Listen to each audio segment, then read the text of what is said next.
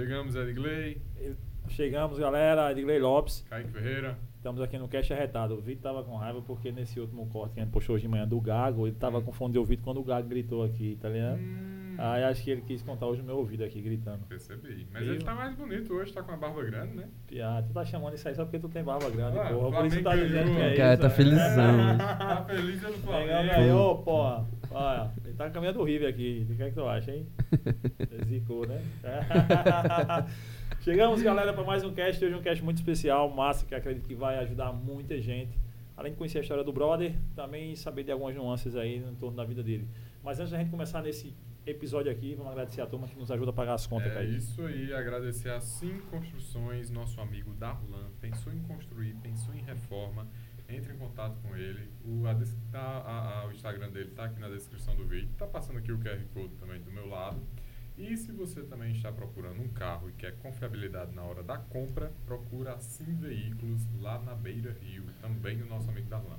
Tamo junto e agradecer também a Patronos Registro de Marca. Dono de marca não é quem cria ela, é quem registra ela. Então registre sua marca. Saiba como você pode fazer isso clica- clicando, tanto escaneando esse QR Code aqui do lado, se estiver assistindo na TV, computador, mete o celular aí que dá uma escaneada. Ou se não, tá no celular, clica no link aqui abaixo, na descrição do vídeo, que tu vai direto pro WhatsApp do nosso brother Rafael e vai saber todos os serviços que eles oferecem com até 30% de desconto se você disser que foi pelo cash arretado. É isso aí. Diário do. Brejo, valeu Ézio, tamo junto. Valeu, Ézio. Vamos embora, roda a vinheta, Vitor, e dali. Lá, meu diretor. Já está, já, já chegamos, Edgley. Como sempre, ele não diz, É. vinheta do nada. É isso aí. Chegamos hoje aqui, galera, com Marcelo Fontes, brother que é músico, rapper, trapper, o quê? Rapper, músico. É, pode ser. Músico. músico, músico, músico, aí- músico, músico, músico. E que trampa Engloba também com tudo. publicidade. É. Com, com várias É o que eu faço pra pagar as contas, né? Ah, então Enquanto a assim, música não. Já vai ser minha primeira pergunta é isso. Dali, A né? diferença do rap pro trap. O trap, trap eu acho que é uma parada mais cantada, né, velho, do que o rap ou não? Pô, mano, é. Não, é, não sei. Eu acho que. tá mais na moda falar trapper. É. Não, eu não sou. Pô, tem muita gente que entende muito mais que eu, né? Mas resumindo assim, meio que o trap é uma vertente que surgiu do rap, tá ligado? E que aí engloba toda uma outra cultura, uma outra sonoridade, outros timbres da, da música, tá ligado? Aham. E aí foi se popularizando, assim. É, mas. Trap tá ali meio que no guarda-chuva do rap, que tá no guarda-chuva da cultura hip hop, saca? Só Então. que é do mesmo jeito que tipo, o rap não é hip hop, também o trap não é rap. Isso, isso é. Então, Tipo, o, o, o- hip hop é a cultura que engloba tudo, né? E o rap é Sim. meio que um, um, um, dos, um dos braços, assim. E o trap meio que uma vertente do, do rap, assim, né? Porque a música é muito viva, né? Então as coisas sempre vão evoluindo, assim. Tipo, questão de sonoridade, do que você fala, como você fala e tal. Massa. Mas Edgley tava agradecendo e eu também agradeço sua presença hoje aqui. Pô, Muitíssimo valeu, eu que obrigado. agradeço, compartilhar um mano. pouquinho aí da, nossa, da sua vida aí com a gente aí. Acredito Da que vai, hora, vai ser hora. massa demais. Muito arretado, velho. Da hora, mano. Pô, eu fico muito feliz, né? Eu- a gente tava conversando. Pô, a né? gente já, já trocou uma ideia no Instagram há um tempão. né, É, exatamente, meses, exatamente, né, ideia. exatamente. É. Pô, vamos marcar de vir. Depois tava trampando na política e tal. Pois Isso aí é, ficou mano. nessa, mas agora É, rolou. Agora rolou, felizão, mano. Muito massa. Agora rolou. a muito gente massa. ficou muito feliz. Pô, quando, quando você, a gente marcou, né? Aí disse aí, pô, vai, vai ser rolar um papo massa. Uhum. Muito irado. Tem, a- tem umas amigas minhas que são professoras lá do FPB, que trabalham, o projeto de doutorado dela é com gagueira Ah, que e hora. tal. mano. E, pô, elas ficaram, pô, é massa de escutar essa história, não sei o que, falar. Massa, Porque massa, massa. tem muito preconceito, tem muita desinformação, É. né, também. E o fato de você ser músico também, né, velho? Você curtir essa parada e como é que engloba tudo isso. E, mas pra começar, tipo, tu faz o que da vida além que a gente já disse, música e tal, publicidade? Uhum. Como é que tu entra em, em- chegou até aqui com a tua vida? Pô, é, então, mano, eu. Eu sou filho de músico, meu pai é músico profissional, né? Tipo, há quase 30 anos, assim, então. Eu falo que a música me deu tudo que eu tenho até hoje, né? Colocou a comida na, na minha mesa e tal. E aí a música é uma parada muito natural pra mim, assim, tipo, eu cresci tropeçando em instrumento musical em casa, assim, tipo, aprendi a tocar é, bateria e violão, tipo, muito, muito novo, tá ligado? Então, é, eu costumo falar que a música é minha religião, assim, é o Saquei. que eu faço desde sempre. Mas no, no mundo que a gente vive, nem sempre a gente consegue viver do que a gente Ah, ama, né, mano? verdade. Então, Principalmente falando música, né, é, velho? é, exatamente. E aí eu é, tô me formando agora em é, relações públicas. Já faz um tempinho, na real. Meu mano Juan, inclusive, tá fazendo TCC comigo ali, ele sabe. Mas a gente vai se formar, vai dar tudo certo. E a pretensão é essa, né, mano? A pretensão é essa. E aí eu comecei a trampar com, com publicidade, mano, assim, que era, tipo, a parada que, que o meu curso me, me permitia, assim, tá ligado? E é o que eu faço hoje pra, pra pagar as contas, assim. Óbvio que eu sou muito grato, né, mano? Tipo, ter um trabalho, principalmente no, no Brasil que a gente tá vivendo, é uma parada muito, muito, tipo assim, que você precisa se orgulhar mesmo, assim. Mas eu não vou falar que é parada que eu amo fazer, né, mano? Mas a gente tá aí, no, no corre, assim. Eu continuo fazendo música com meus, meus projetos. E, e é isso, assim. Acho que é isso. E aí, esse trampo de comunicação, muito da hora também, porque Tipo, eu conheci a, a mídia do, do podcast há um, há um tempo, assim, né? E agora com essa explosão foi muito da hora encontrar vocês, assim. Porque, Nossa. tipo, é que eu tava conversando com, com a galera, porque vocês têm uma estrutura muito da hora, mano. E aí quando a gente vê que é aqui, tá ligado? Isso é muito massa, Bom, assim. Obrigado, Caramba, velho, a parada tá rolando de uma pessoa, assim, tipo, tão bem feito, tá ligado? É, e é o que você tava falando também, né? Que vocês convidam muita gente, tá ligado? É. De, de, enfim, vários espectros diferentes, assim. Isso é da hora. Então, vai ser uma conversa muito massa. E também agradecer por vocês, tipo, terem essa vontade de falar sobre esse tema, né? Sim, tipo, é a, eu acho que o mais importante da gente falar sobre a, a gagueira é justamente isso, de tipo. É uma parada que, tipo, é, é, é discutida, mas ainda muito entre, sei lá, o, é, a galera da fono, fonoaudiologia, isso. ou tipo, a galera que. Enfim, tipo, nichos muito específicos, né? E quando chega pro público maior, assim, tipo, pra galera que não é desses nichos, geralmente ou é tipo como é, comédia, tá ligado? Ou é, enfim, tipo, que tipo assim, eu não, eu não vou condenar essa parada, não vou, vou falar que é errado, tipo, longe de mim, tá ligado? Mas eu também acho importante ter esse espaço para discutir como um distúrbio, tá ligado? Uhum. E uma parada que influencia muito na vida das, das pessoas que têm que lidar com isso no dia a dia, né? Então, acho que é isso, assim. Acho que isso é muito importante. Quando eu comecei a falar sobre isso no, no meu Instagram, eu já fiz alguns vídeos falando sobre, assim. É, foi uma época que eu, que eu tava me vendo sendo muito influenciado por isso na minha vida. E aí eu comecei a pensar, né, cara, mas vai, esse pá tem uma galera que passa por isso e que, sei lá, nunca ouviu uma história parecida, tá ligado? Sim. E aí começou a chegar muita história pra mim, assim, de gente de tipo. Mano, enfim, vou contar ao, ao longo da, da conversa, assim, de tipo, pessoas de vários lugares, várias profissões, assim, tá? Tipo, mães que chegam falando, velho, meu filho com 5 anos, que, tipo, começou a gaguejar, eu não sei como lidar, e pai, esse vídeo ajudou muito e tal. Então, vocês abrirem esse espaço é muito, muito da hora, tá ligado? Eu fico muito feliz. Mas, a gente que agradece. Ah, mas a primeira pergunta que eu vou em relação, em relação já ao tema, ah, o que é a, a gagueira, Marcelo? Pô, mano, então, eu vou até abrir um, Tipo, não, não vou explicar exatamente. Tecnicamente, é, tecnicamente então. Não. É, então, tipo, quem tá. Mas é uma noção. É quem se, se interessar pelo assunto, assim, tipo, puder pesquisar mais para ter uma, uma ideia maior. Mas eu, eu gosto de simplificar, assim, como é um distúrbio, mano, que, tipo assim. É, o caminho. Muito simplificado, tá? O caminho que a palavra faz do seu cérebro até a sua boca para sair é um caminho, tipo, meio quebrado, assim. Sei. Tipo, digamos que o de todo mundo é uma reta e a pessoa que, que lida com a gagueira tem muita curva e é muito um caminho muito tortuoso e às vezes não chega direito, tipo, direito entre mil aspas, assim, tipo, não chega como deveria, tipo, da forma que a gente entende que é o correto, né? E então, tipo, é um, é um distúrbio que não tem cura, tá ligado? Então, tipo, você vai lidar com isso Exato. pro resto da vida. Que, é, aprender a controlar situações que, que lhe deixem mais gago. É, exatamente. Assim, né? você não é curado da, dessa é, parada. Isso, né? isso. E aí. E é um, é um distúrbio, inclusive, as, as pessoas que, que gaguejam, né? Que eu até, tipo, o, o primeiro vídeo que eu fiz se chama é, é, Eu Sou Gago. E aí, tipo, entrando em contato com é, fonoaudiólogas e a galera que fala sobre isso, a galera me ensinou que, tipo, o termo que é preferível usar é pessoa que gagueja, né? Sim. Que é tipo meio que pra não definir aquela pessoa como, sim, sim, né? tipo assim, ela tá lidando com distúrbio, mas ela não é só aquilo, né? Interessante e... esse ponto, porque as pessoas que têm a gagueira, geralmente elas têm um apelido de gago já, né? Exatamente, é. exatamente, sacou? E aí essa, essa parada, né, de tipo assim, isso vira meio que tipo, o distúrbio que você lida, assim como, tipo assim, todo mundo lida com alguma parada, né? Tipo, ou, Sim, seja um total. distúrbio ou um- enfim.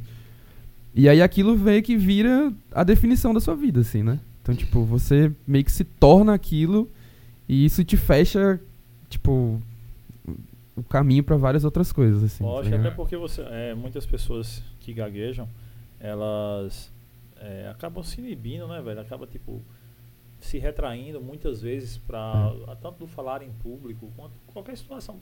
Hoje na vida a gente tem que se comunicar, né, velho? É. Assim, por mais que a gente tenha internet, a gente tenha rede social, a porra toda aí que a gente vá, é, se expressar por textos, mas a comunicação ela não deixa de existir, nem vai deixar de existir essa com- comunicação tete a tete. Desde pedir uma, buscar uma vaga de emprego, desde a se comunicar com. Exatamente. Ah, embora que você preste serviço na publicidade para empresa de fora e tal, mas você tem que falar um dia com alguém, É. né, velho? Você tem que ter esse, e se a pessoa não souber lidar, entender que ela é uma pessoa que gagueja, mas tipo que é um- é- ela está ali, mas ela pode controlar e ter situações que são prejudicar pra cacete a vida. Até sem contar, como tu falou, né? Acho que todo mundo tem esse apelido aí. Quando você gagueja, ah, É. vai chamar o de gago, não sei o quê. Exatamente. Às vezes a galera não gosta e, e bullying e tal, não sei o quê. É. Isso vai dificultando a vida da pessoa, né? Falando em distúrbios, o meu, era, meu apelido era pra ser ansiedade, então. Se fosse seguir a, a, a, a risca, né? Exatamente, exatamente. É, meu, é, sei é, lá. é, é, É. O meu é doido. E aí, ansioso, tá ligado? É, é isso.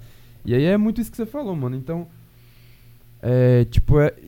E assim, eu não, eu não consigo falar exatamente qual foi a, a causa, né? Sim. Tipo, di- digamos assim, mas eu sofri um trauma muito, muito grande, assim, quando eu tinha 7 para 8 anos.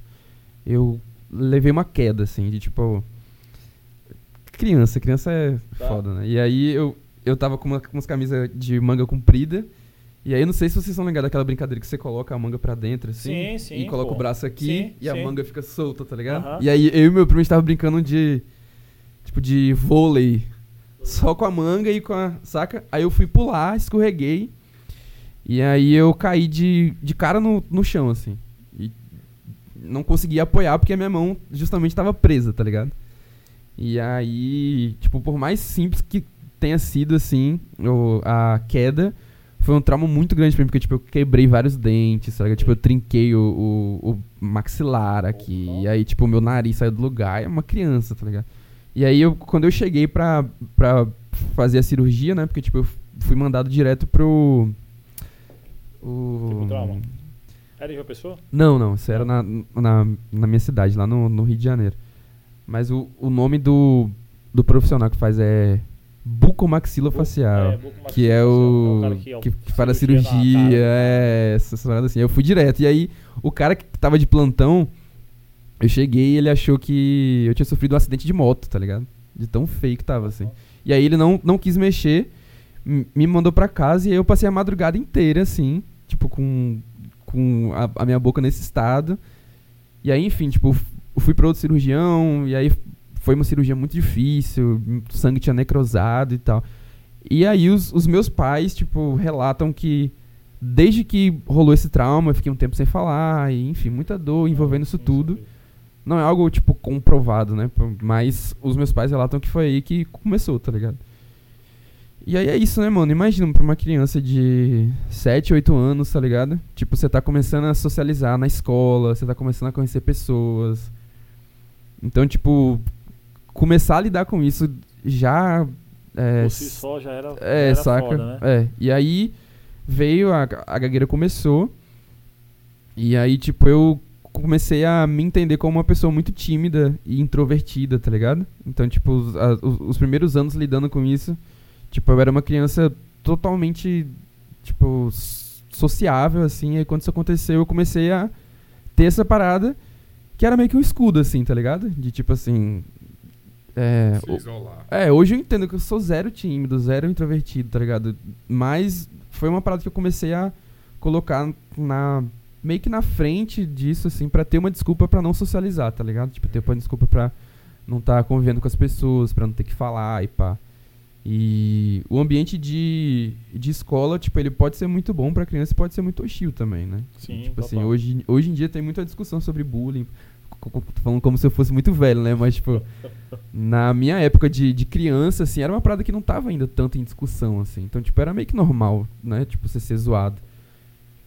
E aí tinha. até aceitava ser zoado também, né? É, Mas- tá ligado? E aí tinha muitas, muitas situações, assim, de tipo, sei lá, quando eu tinha que ler na sala de aula, quando eu tinha que apresentar um seminário, tá ligado? merda. Quando, então, tipo assim, mano, na frente de todo mundo, tipo, vai, imagina você, tipo, se sentindo humilhado na frente de todo mundo, da, da, da menininha que você gosta, tá ligado? E aí, você- como você fica se sentindo? Você fica ah, sentindo merda, tá ligado?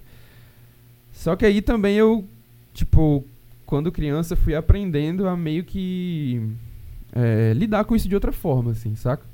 E eu acho que isso é o que me ajuda hoje a, inclusive, estar falando com vocês aqui, como você falou, que, tipo, não, não dá você perceber, tá ligado?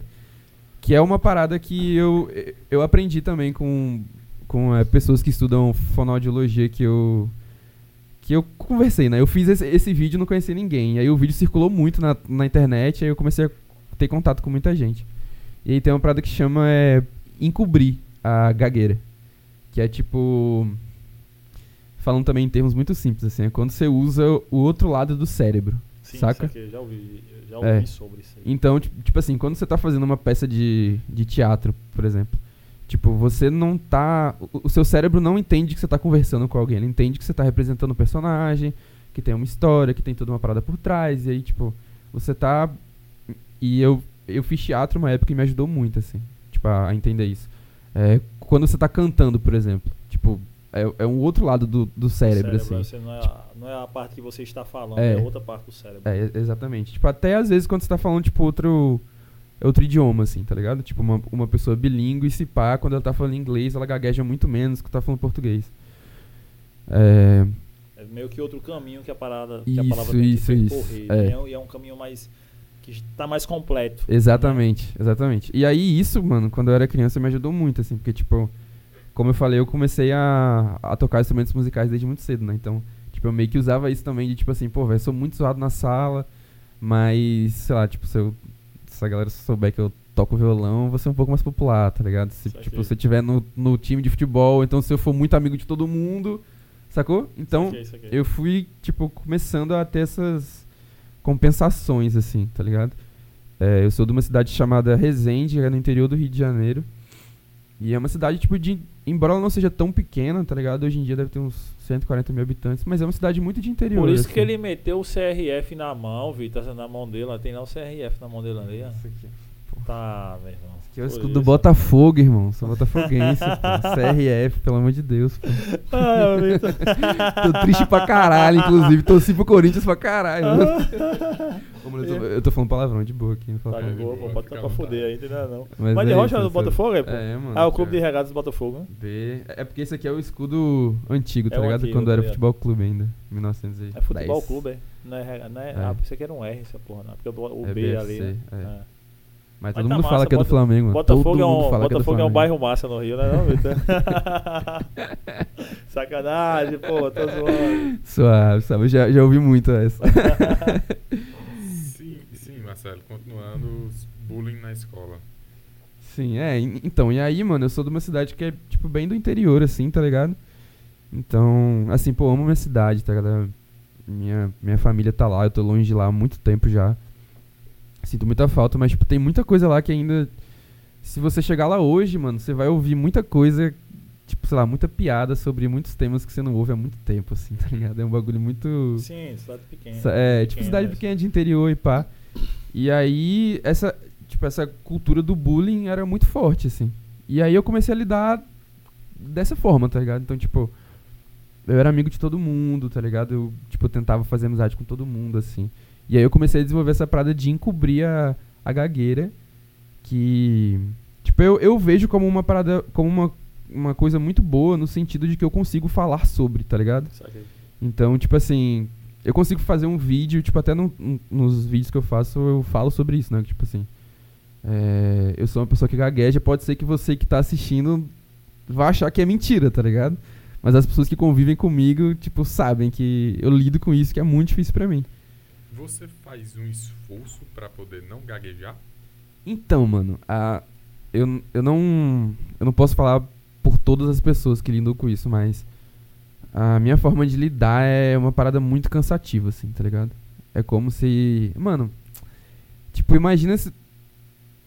Tipo, eu, eu, eu não sei como é, porque eu não lembro como é não lidar com isso, tá ligado? Mas eu imagino que as pessoas que não têm esse distúrbio, pra falar não seja um esforço, assim. Tipo, você só pensa e fala, Uhum. tá ligado?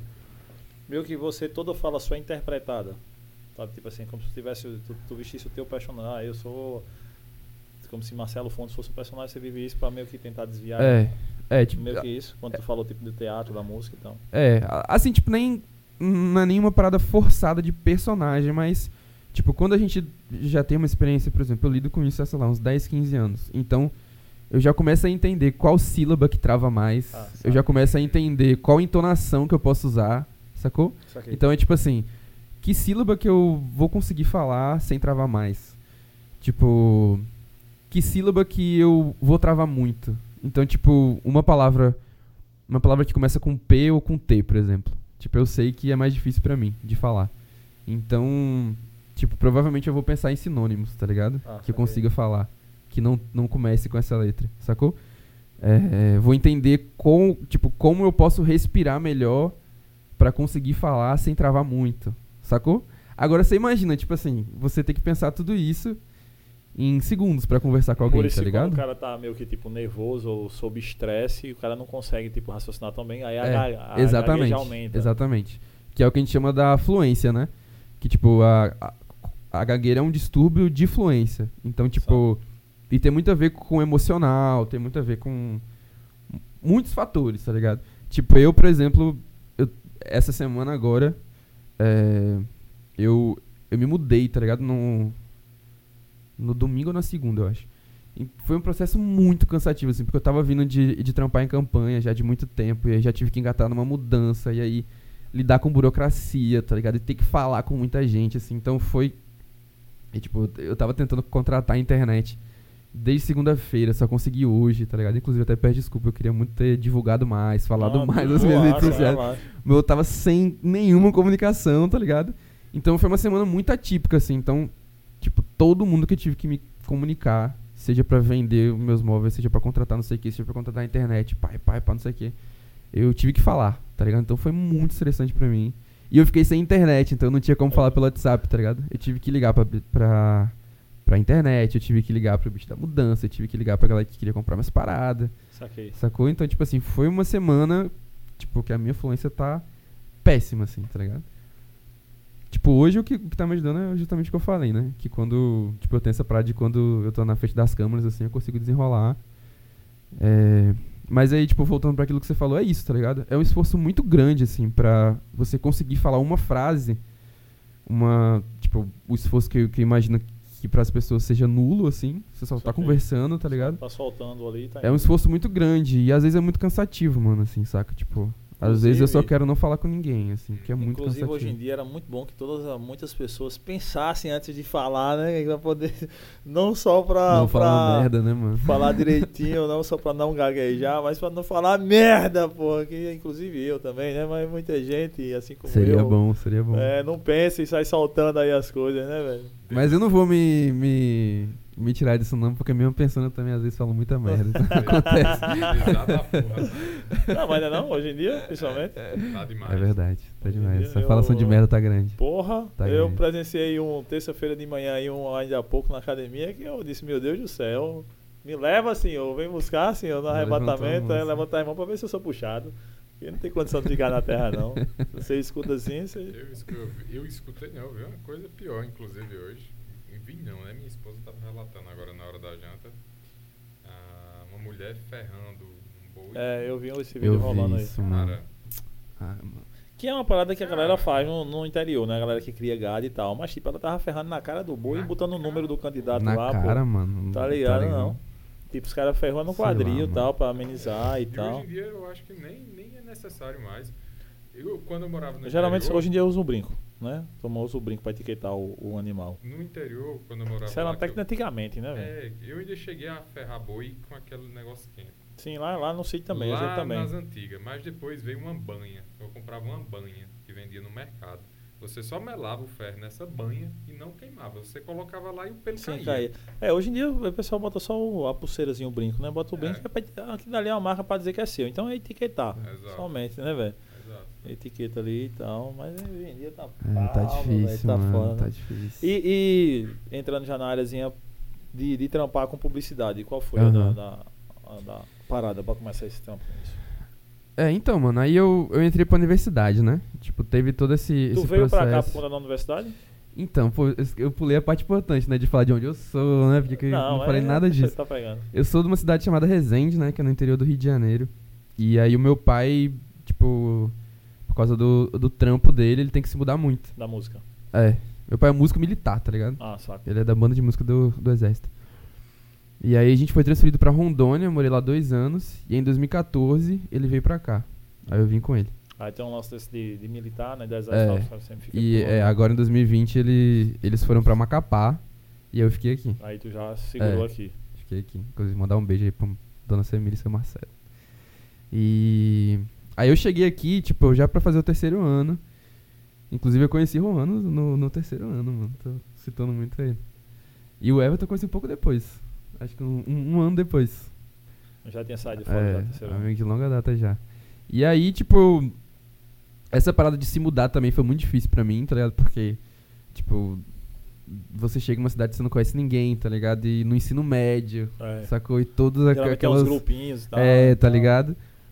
Mas aí eu sempre, tipo, também eu, eu vejo muito isso como um privilégio, sabe, mano? Que eu sempre consegui lidar muito bem, assim. Muito bem, entre foi muito difícil, tá ligado? Mas eu consegui me sair muito bem, fazer muitos amigos e. Tipo, eu, eu consegui não, não me isolar, assim, porque tem muitos relatos de, de pessoas que se isolam, tá ligado? Sim, total. velho. E aí fiz o ensino médio e aí eu entrei pra universidade, que eu acho que foi o ponto crucial da minha vida lidando com a gagueira, tá ligado? Porque eu entrei pra fazer um curso de comunicação, que é relações públicas, Sim. e logo no começo eu peguei um trampo numa, numa empresa multinacional, assim, que era. Eu era o representante da empresa dentro do campus da UFPB, tá ligado? Então, eu tinha que lidar, tipo assim, tudo que envolvia aquela empresa dentro do campus, eu tinha que fazer. Desde produzir evento, produzir show, até, tipo, vender o produto pras cantinas da UFPB, tá ligado? Então, tipo, eu tinha que lidar com dono de, de lanchonete da UFPB, eu tinha que lidar com a distribuidora do produto, tá ligado? Tinha que fazer a venda, fazer a ponte entre os dois, produzir evento.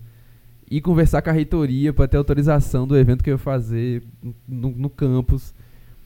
Então ali, mano, foi tipo assim, era uma, uma oportunidade da hora e eu tinha que falar, tá ligado? Tipo, era impossível fazer meu trabalho sem falar, tá ligado? E aí foi ali que eu parei e falei assim, velho, eu tenho que encarar isso de frente, senão eu não vou viver, tá ligado? Então, tipo assim, é o que a gente tava conversando, é impossível você não se comunicar hoje em dia, tá ligado? Por mais que exista WhatsApp, mas, tipo, tem coisa que É, a grande maioria né? das coisas, mano, você não vai conseguir, tipo, fazer sem conversar, tá ligado? E aí, isso foi em 2016, assim. E aí eu fiquei dois anos nesse trampo. É, teve muitas situações muito difíceis, assim. Mas consegui lidar, né? E aí entra uma parada também do lado profissional, mano, quando você lida com a gagueira, que é, tipo, as pessoas que, tipo, não, não entendem o que é aquilo e não entendem as, as reações das pessoas que gaguejam, tá ligado? Então, por exemplo, se fosse fazer uma apresentação pra um cliente, assim, de, de, de alguma parada que eu queria convencer ele de, de alguma coisa. Tipo, eu podia ter estudado pra caralho, assim, mas provavelmente em algum momento, mesmo que eu falasse bem, eu ia gaguejar, tá ligado? Sim. E aí a reação das pessoas já é pensar que ou você tá nervoso, ou você não tem domínio do que você tá falando, tá É. ligado? ou as inseguro, pessoas não vão né? te levar a sério, ou você tá inseguro, sacou? E aí, tipo, lidar com isso, foi aí que eu aprendi a lidar com isso no mundo profissional, tá ligado? E é muito difícil, mano. Cara, não acredito. É difícil, assim, de, tipo assim, você. Cara, velho, você passou muito tempo estudando aquela parada, você tem domínio do que você tá falando, você sabe o que você tá fazendo, tá ligado? E aí, tipo, você entende que a pessoa não te levou a sério, mano, porque. Entendi. Sacou? Tipo, você, sei lá, você gaguejou uma ou duas vezes, sacou? E a pessoa não, não te levou a sério, tá ligado?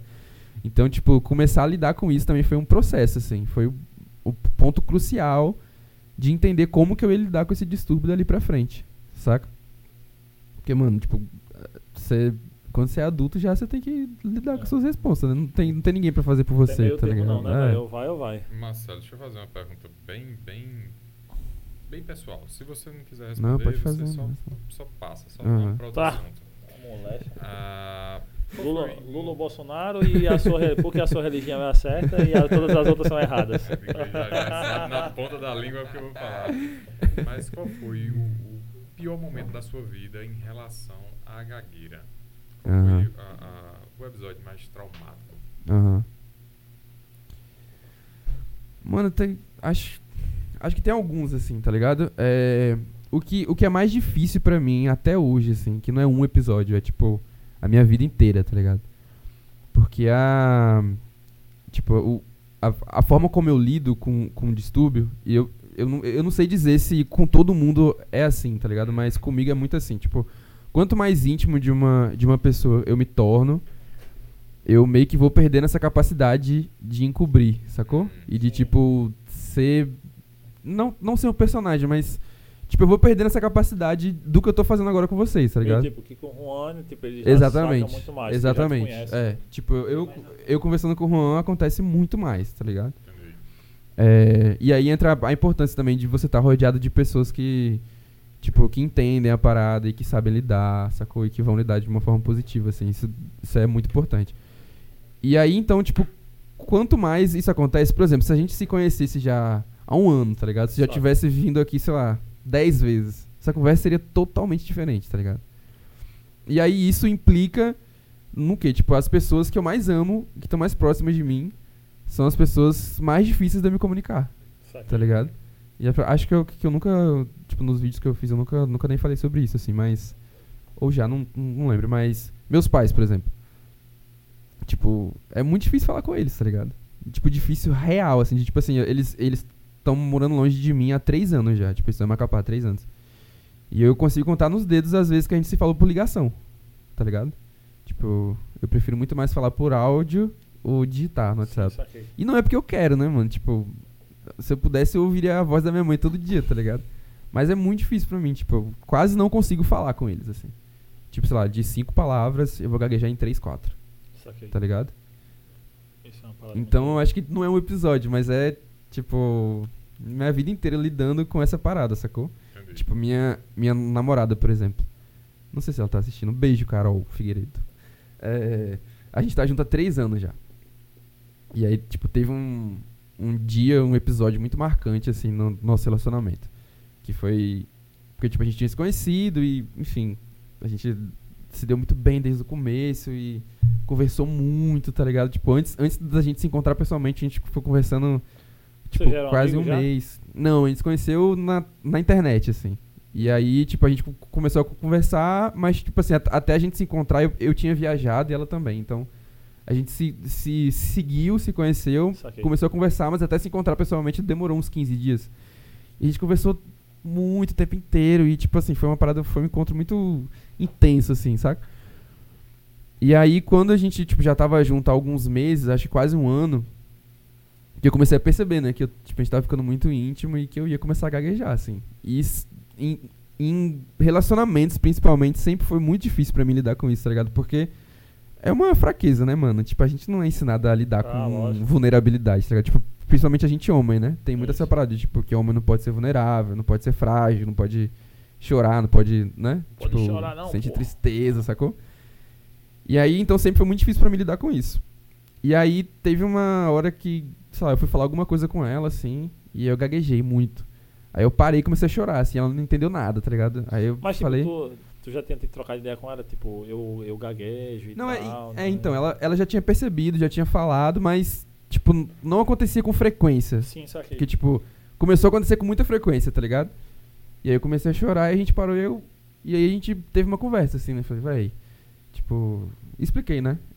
Eu é? lido com isso desde faz muito tempo e pá. E quanto mais a gente se conhecer, mais isso vai acontecer, tá ligado? A gente tá junto há três anos, assim. E aí, tipo, é uma parada que acontece muito. Mesmo, assim. E aí entra o, a importância de você estar rodeado de pessoas que vão lidar com isso positivamente, que vão entender, tá ligado? Que vão. Eu tenho um vídeo que é tipo cinco coisas para não fazer quando você tá conversando com uma pessoa que gagueja, alguma coisa assim. Faz um tempinho já. E aí, tipo, tem essa, essa parada de você, você ter empatia pela pessoa, você ter paciência de ouvir, tá ligado? Então, as pessoas que estão à minha volta meio que foram entendendo isso, assim. E hoje eu, tipo, é, as pessoas que lidam comigo no, no dia a dia, elas entendem e, e sabem lidar de uma forma positiva e que eu me sinta confortável, tá ligado? Que eu não me sinta desconfortável, me sinta mal e tal. Então, essa eu acho que é a parada mais difícil, mano, de lidar com a, com a gagueira pra mim, assim, tá ligado? Show de bola. E aí se formou em comunicação? Não, tá se formando é, agora, né? formando agora. Por mim também? É, e o Roman. Rolando também? Vai rolar, vai dar certo. Ô Marcelo, mas já puxando esse assunto que você falou do seu vídeo, o pessoal que está nos assistindo e vai nos assistir, eles Uhum. podem correr lá pro seu vídeo. Mas dá um spoilerzinho pra gente do É cinco das coisas. cinco coisas que Uhum. não se deve fazer. Pô, não sei se os cinco pontos eu vou lembrar agora exatamente, mas Vai tem um algumas coisas que eu acho muito importante, mano.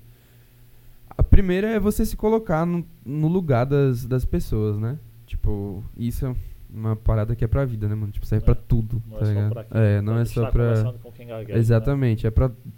Tipo, a partir do momento que você saiu de casa, assim. Eu aprendi muito isso com, com meus pais. E. E isso serve muito pra, tipo, quando você tá conversando com, com alguém e a pessoa. Porque a, a gagueira, mano, envolve muito uma parada emocional, assim. Então, tipo, quanto mais você se sente desconfortável, mais você não vai conseguir raciocinar aquela parada que a gente tava conversando, né? Tipo, Saquei. daqueles mecanismos. E mais vai acontecer. E a gente vive na- nessa, nesse modelo de sociedade que. É, tipo, ela existe meio que pra esculpir você de uma forma que você tem que ser, né, mano? Que é tipo assim. é, se você é um círculo, a a- o sistema vai querer te esculpir pra ser um quadrado. Você tem que entrar naquilo ali. Tipo, seja da forma que for, tá ligado? Inclusive, tipo, as pessoas que, que gaguejam já há um tempo é, se incluem na, nos, nos PCDs, né? Que são as pessoas com, com deficiência. Isso é o que mais acontece, mano. Tipo, é muito doido a gente parar pra pensar que a gente vive num, num, num- numa sociedade que você não aprende libras na escola, tá ligado? É. Tipo, a gente vive numa sociedade que, tipo, que os ônibus, tipo, não são todos que, que têm acessibilidade, tá ligado? Tipo, não é toda calçada que, que tem acessibilidade pra, pra Não, deficiente né, visual. não, não, tipo, quase nenhuma, tá ligado? É muito pouco. E aí, tipo, como, como que a gente acha, tipo assim, como que a gente pode não se revoltar com isso, tá ligado? Porque, tipo assim, você tá negando o direito de viver pra uma porrada de gente, O mano. Brasil é o país que tem o maior número de cegos do, do mundo. É, Aí já tira, né?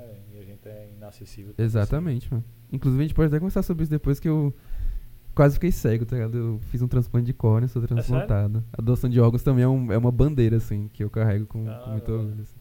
E aí, tipo, tem isso, né? De, tipo assim, primeiro de tudo você entender que a gente vive numa sociedade que não, não é inclusiva pra essas pessoas, né, mano? Inclusive as pessoas que, que, que lidam com, com a gagueira. Então esse é o primeiro ponto, assim, tipo, você ter empatia, se colocar no lugar dessa pessoa. É, e o segundo ponto, você nunca é, pressupor alguma coisa sobre essa pessoa. Que é a parada que a gente tava falando, né? Tipo assim, você tá conversando com alguém e a pessoa tá gaguejando, você fala, "Ixi, tipo, essa pessoa tá nervosa. Então, ah, sim, sim. sim, gaguejou, perdeu, tá ligado? Então, ah, velho, esse bicho não sabe o que tá falando, sacou? Uhum. Essa parada também é muito importante, assim, você nunca pressupor o que tá acontecendo é, e você deixar a pessoa se expressar sobre o que tá acontecendo, né? Se ela não tá confortável ou se ela realmente só tá falando uma frase ali e ela vai terminar. É, então você tipo, você tem empatia, você se, se colocar no lugar da, da pessoa, você nunca pressupor o que tá acontecendo, tipo, ter a paciência de entender o que tá acontecendo, quais são as intenções daquela pessoa, por que que aquilo tá acontecendo. É, também é muito importante ter paciência, mano. Foi uma parada que eu aprendi com meu pai, assim. Tipo, quando eu comecei a li- lidar com, com o distúrbio, né? Que eles começaram a perceber. O meu pai sempre foi. A, a minha mãe também sempre foi muito paciente, mas o meu pai, pra mim, ele sempre foi um exemplo de paciência lidando com isso, assim. Tipo, sempre que eu ia falar alguma coisa pra ele, às vezes eu tava, sei lá, muito feliz, ou muito, tipo, queria contar uma parada pra ele, eu começava a gaguejar, assim. E ele só parava, sentava e ficava olhando pra mim. E ele falava, véi, não tô com pressa, tá ligado? Tipo, Falar. fala no seu tempo aí, eu tô aqui pra ouvir, tá de boa. E aí eu começava a ficar mais calmo, tipo, não ficar muito afobado, sacou? E ele é um exemplo de, de paciência pra mim, assim. Que também é muito importante pra ouvir. Não só pessoas que gaguejam, né, mano? Tipo, ter paciência pra ouvir outra pessoa é uma parada que é muito difícil hoje em dia, né? Ah, tipo, lógico. eu tava pensando nisso ontem, eu acho. Que, tipo, tudo tá ficando mais curto e mais rápido, mano. Tipo, As músicas que tinham cinco minutos hoje em dia tem dois, tá ligado? Tipo, os filmes que tinham, sei lá. Então, tipo assim, tudo meio que tá sendo feito pra ser muito rápido e ser consumir muito rápido. Tipo, você entra na Netflix, você pode colocar hoje vezes dois pra assistir um filme, tá ligado? Pra terminar mais rápido. com esse, Tá rapaz, ligado? ali, velho. eu sou doente. Quando eu chego no YouTube ali, aí tipo, eu vou ver alguma parada, aí tá lá, eu solto Tá o no vídeo. vírgula assim. Quando eu olho, porra, Vitor tava assistindo alguma parada em 2x. É, ali, mano, então. E aí, tipo assim, tá meio assim que. também, né, 2x, assistir É. um filme pra mim é ina- inaceitável em 2x. Tem que ser É. normal. Mas E aí, meio que. Áudio é do vezes 2. Não, eu é. Não, meu, á- áudio de WhatsApp eu acho que dá pra dar um desconto, porque, né? É. Tem áudio que é muito grande. vai, vai por um Tem áudio que é né? muito grande, é, dá pra dar um e-mail. Não, não é. Quando é muito grande, passou de um minuto, velho. Ou eu tô, é uma parada muito importante mesmo. Pô, eu- aconteceu uma cena comigo esses dias, lance de política e tal. Eu tava intermediando uma parada e a menina me mandou um áudio pra mim. Sete minutos, velho. Porra. A gente já tinha conversado pra paca já, tinha conversado pra cacete, mano. E tipo, aí do nada manda aquele áudio, né? E eu só, com toda hora que eu entrava lá, gravando. Eu não tá com cara que tá gravando uma parada dessa, não. Eu acho que ela começou a gravar e Ela tipo, tá lendo a descarregou Bíblia o celular e mim. ficou lá, velho. 7 minutos e 40. Tá aqui, até hoje eu não abri o áudio. Tá aqui, 7 e 40. Aí, porra, mandou 7 e 40. Só que já tinha, porra, uma puta de uma conversa antes, tá ligado? Aham. Aí esse áudio disse, velho, com certeza o áudio é só repetindo o que ela escreveu pra mim É. aqui, sacou? Então eu botei lá, tá beleza, vou. É, porque é, terminava com indagação pra mim e tal, ah, ok. Tá beleza, vou resolver e te falo. Aí ela botou, aí mandou o joinha, tudo certo. Eu disse, tá vendo? É não tinha isso. necessidade do áudio de 7 minutos, É mano. isso, não mano. tinha necessidade, né, velho? Pode crer. Mas tá aqui o áudio, né, pô? Aí nesse caso. Bateu recorde. É porque eu não tinha consigo compreender quando é muito minutos. rápido, quando é uma fala assim muito rápido, eu não consigo compreender, não. Marcelo, quando é que tu fez o transplante de córnea? E por quê? Pois é, mano. Isso é, pô, um assunto foda, uma história foda também. É, em 2018 eu fui diagnosticado com uma doença chamada ceratocone, tá ligado? Ligado. Saca? Que é Sei. tipo que o olho começa a ficar né, naquele formato e a córnea vai se esticando, Uhum. assim. E aí, só que eu fui diagnosticado quando eu já tava com. Acho que 30% da visão nesse olho, tá ligado? E, tipo, quando eu era Tá criança. comprometido ou só enxergando 30%? Enxergando né? 30%. E aí, tipo, eu já, eu já sabia que eu precisava, tá ligado? De usar óculos e pá, mas nunca tinha dado muita atenção, assim. E aí meu pai foi, foi no, no oculista fazer um óculos pra ele e me levou, né? Tipo, meio que contra a minha vontade, assim. Aí meu pai colocou lá. vai, vai. Ele é, meu pai colocou, tipo, encontrou o grau dele. E aí eu, eu- Quando chegou na minha vez, né, de colocar, o bicho colocou assim, aí ele mexeu, mexeu, foi ficando meio branco, meio preocupado. Aí ele chamou meu pai e falou, véi, leva o seu filho no hospital amanhã, porque eu não consegui encontrar um grau pra ele, tá ligado? Tipo, não tem Porra. como fazer óculos pra ele, tipo, e eu não sei dizer o que que é. Aí na primeira consulta que eu tive com o oftalmo, ela me deu a notícia, né, que eu ia ter que fazer um transplante, assim. Senão eu ia perder a visão. Já de É. Olho. primeira. Já de primeira, ela falou assim, véi, você tem ceratocone, vai ter que fazer um transplante. Isso E é uma parada olho que individualiza, dá só em um olho, acontece só com um Então, olho. é uma doença que ela acontece nos dois olhos, mas em um, tipo, ela prejudica mais que o outro, tá ligado? Não. Então o meu foi o, o olho esquerdo, assim. Mas no direito tem também. É, no direito tem também, eu fiz, ah, eu fiz algumas cirurgias pra, pra estacionar, pra não, não desenvolver, mas não cheguei a precisar de transplante. Saquei. E aí eu fiz transplante no, no olho esquerdo. Mas foi uma longa espera, mano. Eu fiquei na fila, tipo, quase três anos, tá ligado? E aí, tipo, teve uma movimentação aqui na, na Paraíba pra agilizar o- a- as, as cirurgias. E aí eu entrei nessa fila de e consegui fazer meu transplante, assim. É, mas, tipo, quando eu era criança, meu maior medo era ficar cego, tá ligado? Tipo, eu tinha, eu tinha medo de escuro, mas não era medo de, sei lá, aparecer algum monstro, assim. O meu medo era ficar cego, tá ligado? E aí, tipo, quando eu fiz 8 anos, eu descobri que realmente tinha uma chance disso acontecer, sabe? Uhum. Tipo, meio que enfrentando os, os, os medos, literalmente, assim, tá ligado?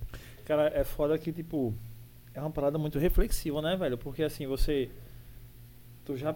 Tu já pensou, cara, que um dia assim, Já. acontecer de não conseguir enxergar mais o rosto de Isabelle? Já, já parei Tipo, ó, eu, eu estava escutando o várias Clóvis de vezes. Barros, estava num. Aham. Clóvis de Barros, ele, ele tá ficando cego, ele tem um, crer. tem um, um tumor nos olhos, a- atrás do olho e tal, e tá perdendo a visão, tá quase cego já.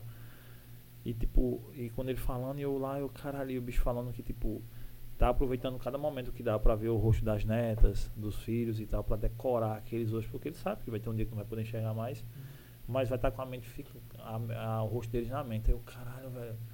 O quanto a gente não valoriza as paradas hoje em dia, né? Desde É. conversar com o cara, com o brother, tipo, de, de olhar e tipo, imaginar que amanhã o cara pode não estar vendo É. nada, né? Tipo, tá só um escurão lá na mente do cara, né? todos os sentidos já é. Um já é pra existir um sentimento Pô, de É. gratidão É, imenso. lógico.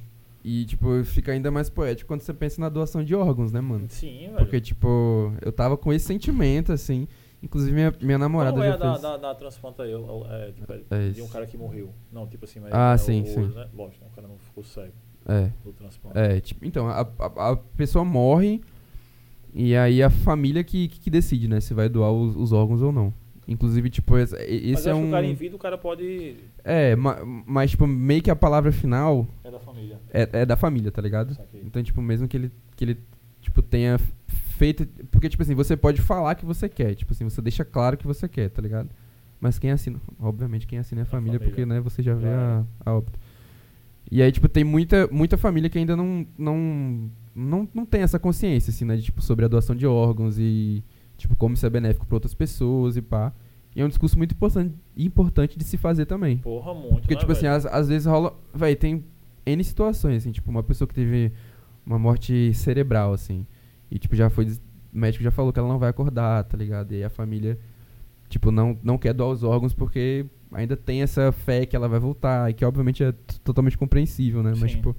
é, até de gente que acha que, que se doar os órgãos. Enfim, tipo, várias superstições e Sim, tal. Sim, sim, sim. E nisso aí vai se negando, tipo, a chance de voltar a viver pra outras pessoas, tá ligado? Tipo, eu não, eu não tenho a informação de. Tipo, do, de quem é o doador do nome, assim. Eu só sei que é um homem de 25 anos, provavelmente do, do Ceará. Foi a única coisa que me, que me contaram, assim. Mas é muito doido, né? Porque, tipo. E é porque também isso é uma parada mantida em sigilo, né? É, é. E aí eu passei todo o processo de, tipo assim, de ir perdendo a visão gradativamente, assim, mano, não... Chegou, quando eu fiz o, o, o transplante, eu não conseguia, tipo, fazer a barba, eu não conseguia cortar a unha do pé, não, não conseguia, tipo, eu andava na rua e caía, tá ligado? Enfim, foi toda um- uma parada muito traumática que teve um final feliz, né? E aí, pra, pra essa pessoa, ele passou por algum processo que teve um final triste, Saquei.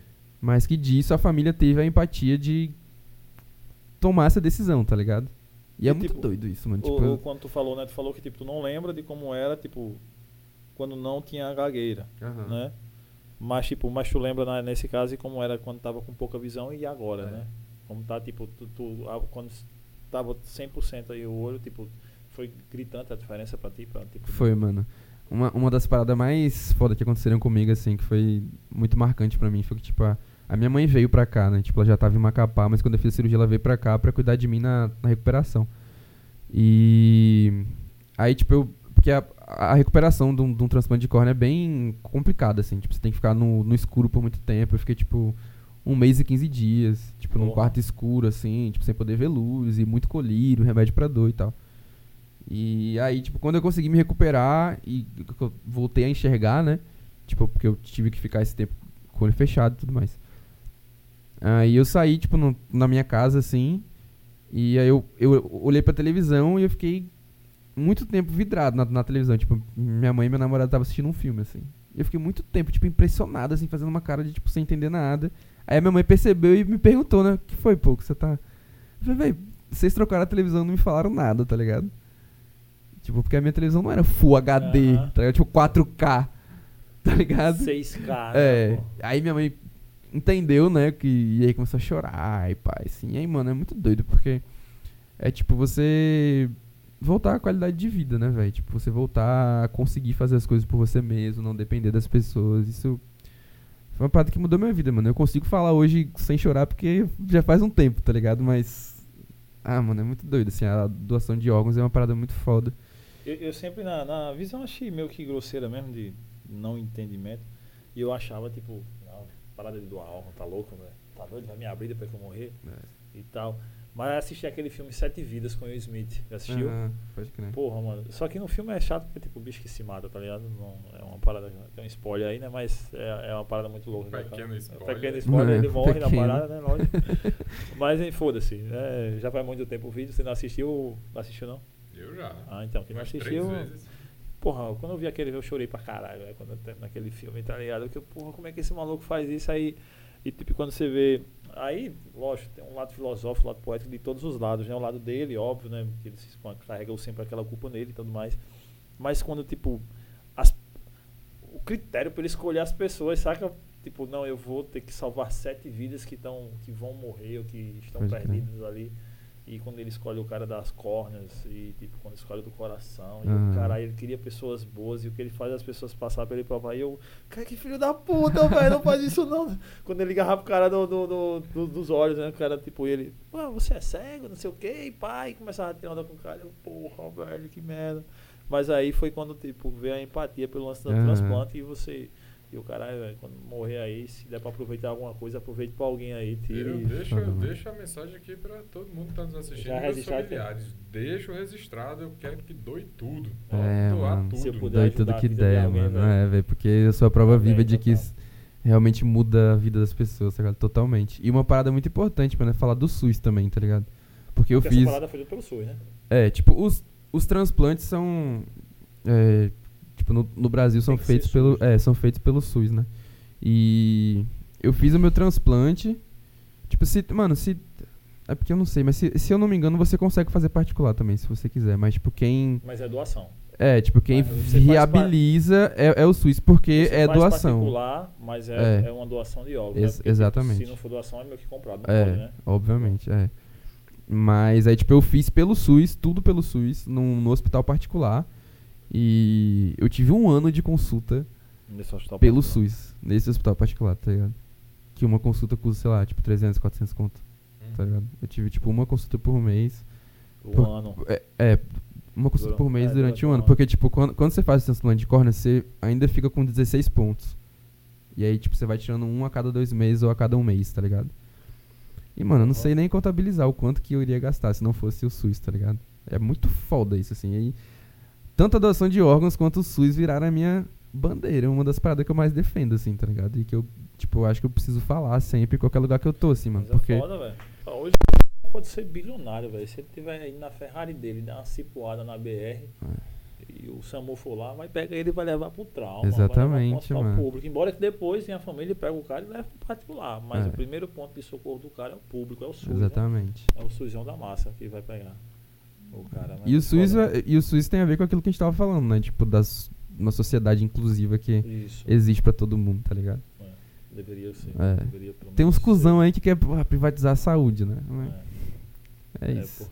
Quando a gente olha pra realidade assim, o bagulho é imprescindível pra gente Não, resistir, tá ligado? total, velho, total. Porra, nem fala. Eu, eu sofri um acidente aí, tipo, quando tu fala dos dentes aí, eu me sou solidário também, porque eu perdi meus dentinhos aqui todinho, daqui pra cá, naquela de bike, aqui pertinho, ia pro, trampo, eu era mec- trabalhava de mecânico, né, na época. Hum, Era não, ainda sou, né? Não deixo- Como deixar de ser mecânico, né? Não sou tão bom quanto era, né? Ah, Hoje, pelo menos, apertar um parafusinho eu sei. Mas ia trampar de bike, aí, tipo, tinha, uma- tinha uma bike normal, tipo, sei lá, dessas 300 contos para mercado na Aham. época, né? Hoje deve ser 2 mil, do jeito que subiu o preço de bicicleta. hum. Mas, tipo, um bikezinha fuleira. Aí, descendo a Pedro II, num velô, em pé, parecia, parecia Fórmula 1. Aí a corrente torou, caí, tá, me fudi tudinho, né? Arranhei geral, mas, tipo, foi de boa, porque vinha um carro da polícia atrás, aí o cara, o maluco fechou a rua e ninguém bateu em mim. Ah, Aí os caras me botaram na caçamba do carro e deixaram em casa com o restinho da bike.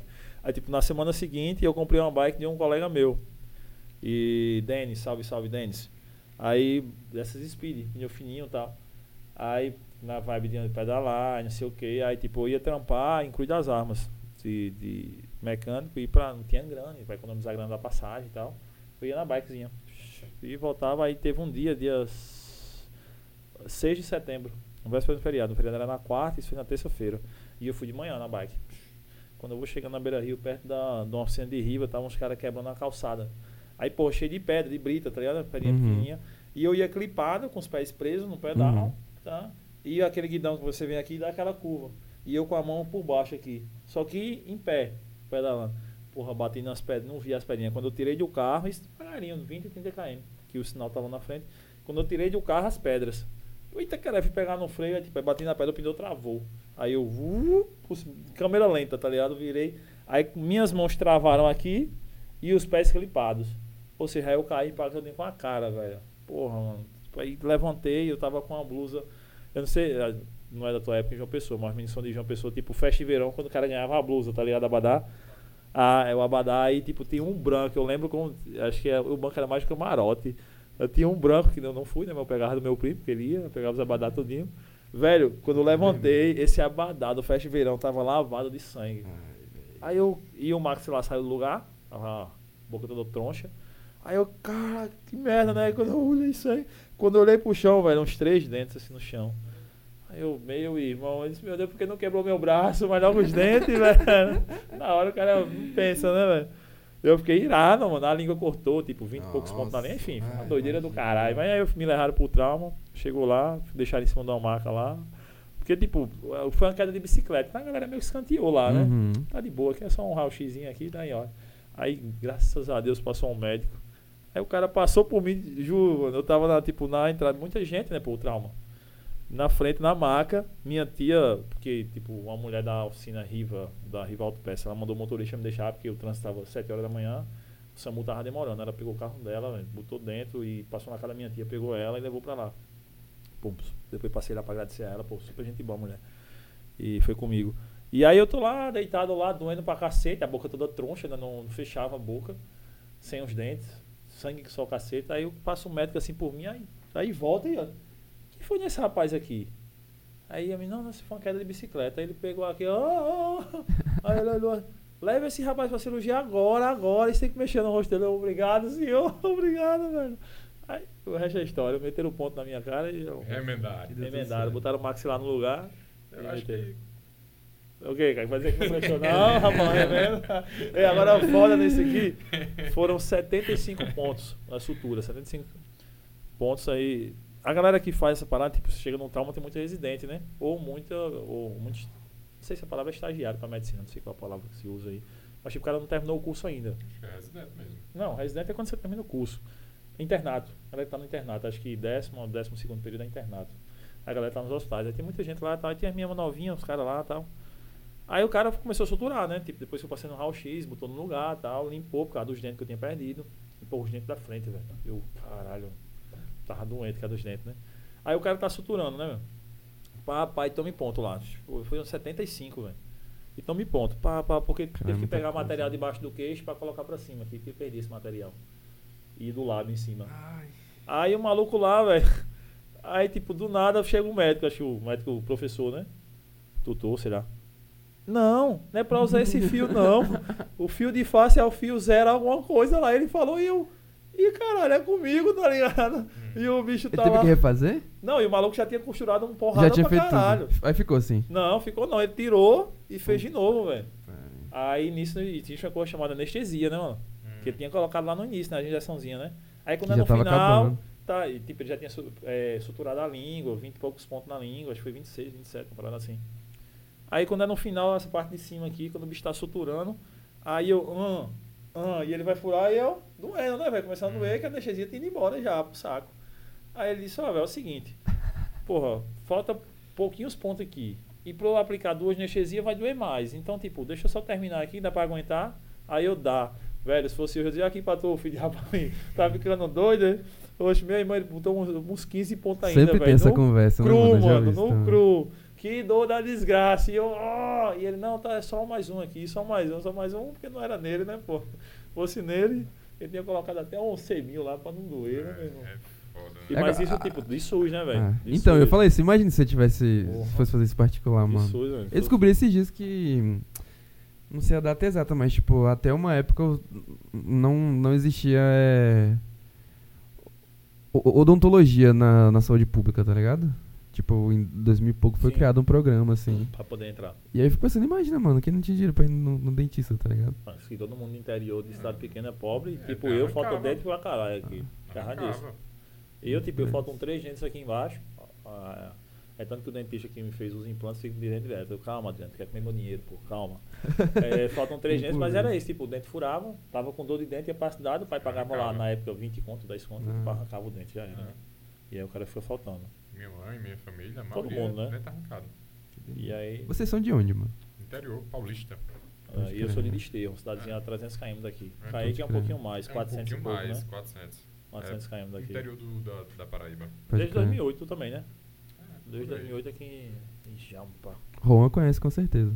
As- Ah, todas ia essas cidades. Tem a dúvida que ele passou lá, velho. Tem a dúvida. Ele passou em Desterro, eu vi tu em Desterro, velho. Passou em Desterro lá. Um Rosângela, lá, a galera tava lá. Ô, ô, Marcelo, tu fala muito nas bandeiras que tu levanta. Fala aí pra mim ah, as bandeiras, todas elas que você defende. Porra. Muita coisa, né, mano? Mas eu acho que, pô, sei lá. É porque. Não sei, mano. Tipo, eu, eu gosto muito de falar sobre algumas coisas que permeiam a minha vida, assim, né? É, a gagueira eu acho que é muito importante falar sobre. Doação de órgãos também é muito importante. Quero um pouquinho também, mano. É, tipo, as- essas paradas que eu, que, eu, que eu passei, que eu vivenciei, assim, são muito importantes também, né, mano? Mas, fora isso, também eu acho que eu tento falar muito sobre. Tipo, eu, eu tenho muita coisa que eu tento falar muito sobre nos meus trampos de música, assim, também, saca? Tipo, seja como fontes fazendo rap, seja como. Eu tenho um projeto de discotecagem também, que chama Igreja do Som, tá ligado? Que é tipo vendo a música como religião, assim. Fala aí. E aí também é uma parada que eu acho muito importante, porque é, tipo, a, a minha a minha família, tipo, tanto por pai de pai quanto por pai de mãe, lá em lá em Resende são de bairros do subúrbio assim, tá ligado? Então, tipo, é, eles cresceram vendo muita coisa e eu cresci vendo muita coisa assim. Que, tipo, quando você cresce, você vai entendendo, né? Por que que, que acontece, tá ligado? Tipo, por que que certas pessoas têm é, certos destinos, assim, tipo, por que que aquelas pessoas que conviviam com você foram para certos caminhos e pá, e tipo, que que, qual é o papel do sistema que a gente vive, enfim, tudo isso, assim, e eu costumo falar que eu comecei a fazer rap justamente porque, tipo, eu meio que fui enxergando as paradas que aconteciam, tipo, a minha volta, assim, e uma galera tava falando sobre isso, tá ligado? Então, tipo, quando eu comecei a ouvir, Tipo, eu, eu lembro como se fosse hoje, assim, quando eu tava na casa da minha avó e o meu tio chegou com o DVD pirata do, do show do Racionais, tá ligado? E aí meus primos foi tipo uma parada que a gente ficou tipo, véi, que, que, que bagulho doido, assim, né? E tipo, existe uma forma de expressar e falar sobre certas coisas, assim, tipo, isso existe, as pessoas estão fazendo, tá ligado? Eu Sim. tinha, sei lá, uns 10, 11 anos. Porque o meu contato com, com música sempre foi, tipo, muito. Ou com meu pai, como músico profissional e. Tipo, uma parada muito mais formal, assim, tá ligado? Tipo, ele me trouxe muitas influências, mas uma parada muito mais formal. Ou na igreja, assim, né? Tipo, minha família in- inteira é protestante, tipo, é evangélica, assim, desde a da minha tataravó, assim, então. E eu cresci na, na, na igreja e frequentei até uma certa idade, assim, né? Então, tipo, eram as influências musicais que eu tinha na, na época, saca? E aí, quando eu comecei a entender o que era o rap, a conhecer, a ouvir, assim, eu entendi, eu entendi que eu podia falar sobre é, essas, essas outras paradas, assim, né? Que eu não sabia que eu podia me expressar sobre, tá ligado? Então, eu falo muito sobre a minha família, saca? Tipo, sobre de onde eu vim, sobre a importância das coisas que eu aprendi com eles, assim. Então, isso também eu acho que é muito importante, mano. E de música, de referência de música, assim, tipo, pra, pra começar véio, na música. A referência de, não assim, eu já tô ligado teu pai e tal, mais clássico, Aham. mas assim, de banda ou de grupo, de alguma coisa do tipo. Alguém que tu segue ou te curte demais, tipo. Então, mano, eu comecei a ouvir música influenciado pelo meu pai. Então, como ele era músico profissional e mais é, erudito, digamos assim, tá ligado? Eu comecei a ouvir muita coisa de tipo. É, bossa nova, muito jazz, muito blues, essas paradas assim, tipo, mais. É, ouvia. A gente ouvia muito Luiz Gonzaga também. Meu pai sempre foi muito um grande fã de Luiz Gonzaga. Teu pai toca o quê? Ele toca trompa e trompete. São os instrumentos dele, assim. Ele é um músico muito. Meu pai é um músico muito sinistro, assim, tipo, eu admiro muito. Acho que ele é a minha maior referência de músico que eu convivi, sabe? Saquei. Mas eu cresci ouvindo essas paradas e aí ouvindo algumas, algumas coisas da, na igreja também. E aí quando eu comecei a ficar mais velho, eu comecei a ouvir rap. Então, tipo, é, Racionais, Black Alien. Depois, mais tarde, Emicida, Criolo. Uhum. Então foi tipo meio que sendo uma escola pra mim assim. Até hoje eu ouço muita coisa de, de rap, mas eu acho que esses nomes é, sabotagem também, obviamente. Acho que esses nomes foram os, os principais que foram me, me trazendo assim para esse para esse mundo, tá ligado? E aí eu fui conhecendo muita gente foda, mano. Aqui em João Pessoa, eu conheci o DJ Gui Raiz, que a gente tem essa parceria de, tipo, ele é que produz minhas músicas e que toca comigo, tá ligado? É, que também foi uma referência muito foda pra mim. E muita gente que eu conheci também nesse convívio, assim. Mas eu costumo falar que acho que a pessoa mais importante na música pra mim é o Cassiano, saca? Que é tipo o, a maior referência da soul music brasileira, que é de Campina Grande, inclusive. Eu tenho uma história com ele muito foda, assim, que quando eu é, recebi a notícia que eu ia fazer o meu transplante, eu tinha comprado um vinil dele, tá ligado? Que era, tipo. É, é muito difícil encontrar vinil de, de Cassiano, porque ele produziu muito pouco, assim. E aí eu tinha comprado, e aí eu tava ouvindo quando eu recebi a, a notícia. Então já foi muito marcante pra mim. E aí eu fui fazer a cirurgia. Enquanto eu tava fazendo a cirurgia, eu tava, tipo, pensando muito nas músicas dele para conseguir lidar com a ansiedade, assim. Porque quando você, tipo, o transplante de córnea, você, você tem que estar tá acordado, vendo tudo que tá acontecendo. Obviamente que você, você tá é, anestesiado, Sim, mas você tá vendo, né? O bisturi no seu olho e tal. Então, Caralho, o mecanismo que eu tive foi de, tipo, imaginar as músicas dele que eu gostava e pá. E aí foi uma parte do processo. E aí quando eu fui me recuperar, em, em abril foi quando ele veio a falecer. Então, tipo, eu tava ouvindo quando eu recebi a notícia, na cirurgia a música dele tava presente, ele faleceu quando eu tava me recuperando, tá ligado? E aí, tipo, se passou um ano, e aí quando eu fui tirar o, o, o último ponto da, da minha córnea, que era, tipo, muito simbólico, assim, né? Era, tipo, a, a última consulta, eu não ia precisar voltar lá mais, era o fechamento de um ciclo, assim. Quando eu chamei o Uber, o nome do Uber era Cassiano. Porra, Tá ligado? Aí. É. Então, tipo, é uma história muito, muito doida, assim, né? Que coisa que a música proporciona, assim. Então ele eu acho que é a minha maior referência. É, e eu procuro ver a música como religião mesmo, mano, saca? Tipo, é a primeira coisa que eu faço quando eu acordo é ouvir música, ou pensar em música, ou compor alguma coisa, assim. E é a parada que eu procuro mais defender mesmo, assim, de tipo é, acreditar nisso como uma ferramenta também de mudança da vida das pessoas. Transformadora. Saca? É, transformadora, assim, tipo, tanto pra quem faz quanto pra quem ouve. Aí saca? tu compõe, tipo, todos, além do que é. canta dos outros, também tu compõe. E o, e o tema principal, que é parada social, é, é romance, amor, é o que? É, então, mano, o, o, as minhas músicas estão nas plataformas digitais aí, se eu procurar fontes pra ouvir. E eu falo muito sobre a minha visão de mundo sobre as coisas, tá ligado? Eu falo muito sobre o que me permeia, assim. Tem o meu, o meu álbum um pouco mais recente, chama é, Utopia, que é, tipo, você ter essa visão utópica do mundo, saca? aí tipo, como você gostaria que o mundo fosse, tá ligado? Tipo, onde, onde que você gostaria que... Tipo, pra onde que você gostaria que a sociedade caminhasse, tá ligado? Que eu acho que é muito importante a gente ter essa, essa visão, assim, né? De, tipo, de ter um, um objetivo para onde você, você acredita que o mundo deveria caminhar, saca? Porque a gente tá vivendo num momento muito louco, estranho, né, mano? E tipo muito muito triste assim, né? É... E, tipo, ainda mais agora no cenário político que a gente tá vivendo, tá ligado? Eu acho que isso é muito importante, mano. Tipo, a gente ter o norte de entender, assim, o que, que a gente acredita como sociedade, tá ligado? Tipo, como que a gente acredita que as pessoas devem ser tratadas, assim. Tipo, a gente tem um presidente que é uma mancha na, na história do nosso país, tá ligado? É tipo assim, a gente vive num, num dos países mais racistas do mundo, a gente elegeu um cara que é abertamente racista. Uhum. Um dos países mais intolerantes religiosos, a gente elegeu um cara que já deu várias declarações absurdas sobre, sobre religião, assim, tipo, um país. Ele não tem nem identidade religiosa, né, velho? É, mano. É tipo assim, é um, acho que. Eu, eu tava vendo uma, uma, uma thread antes de, de vir pra cá, tá ligado? Que as. É, como que, que. Que o bolsonarismo em si virou uma.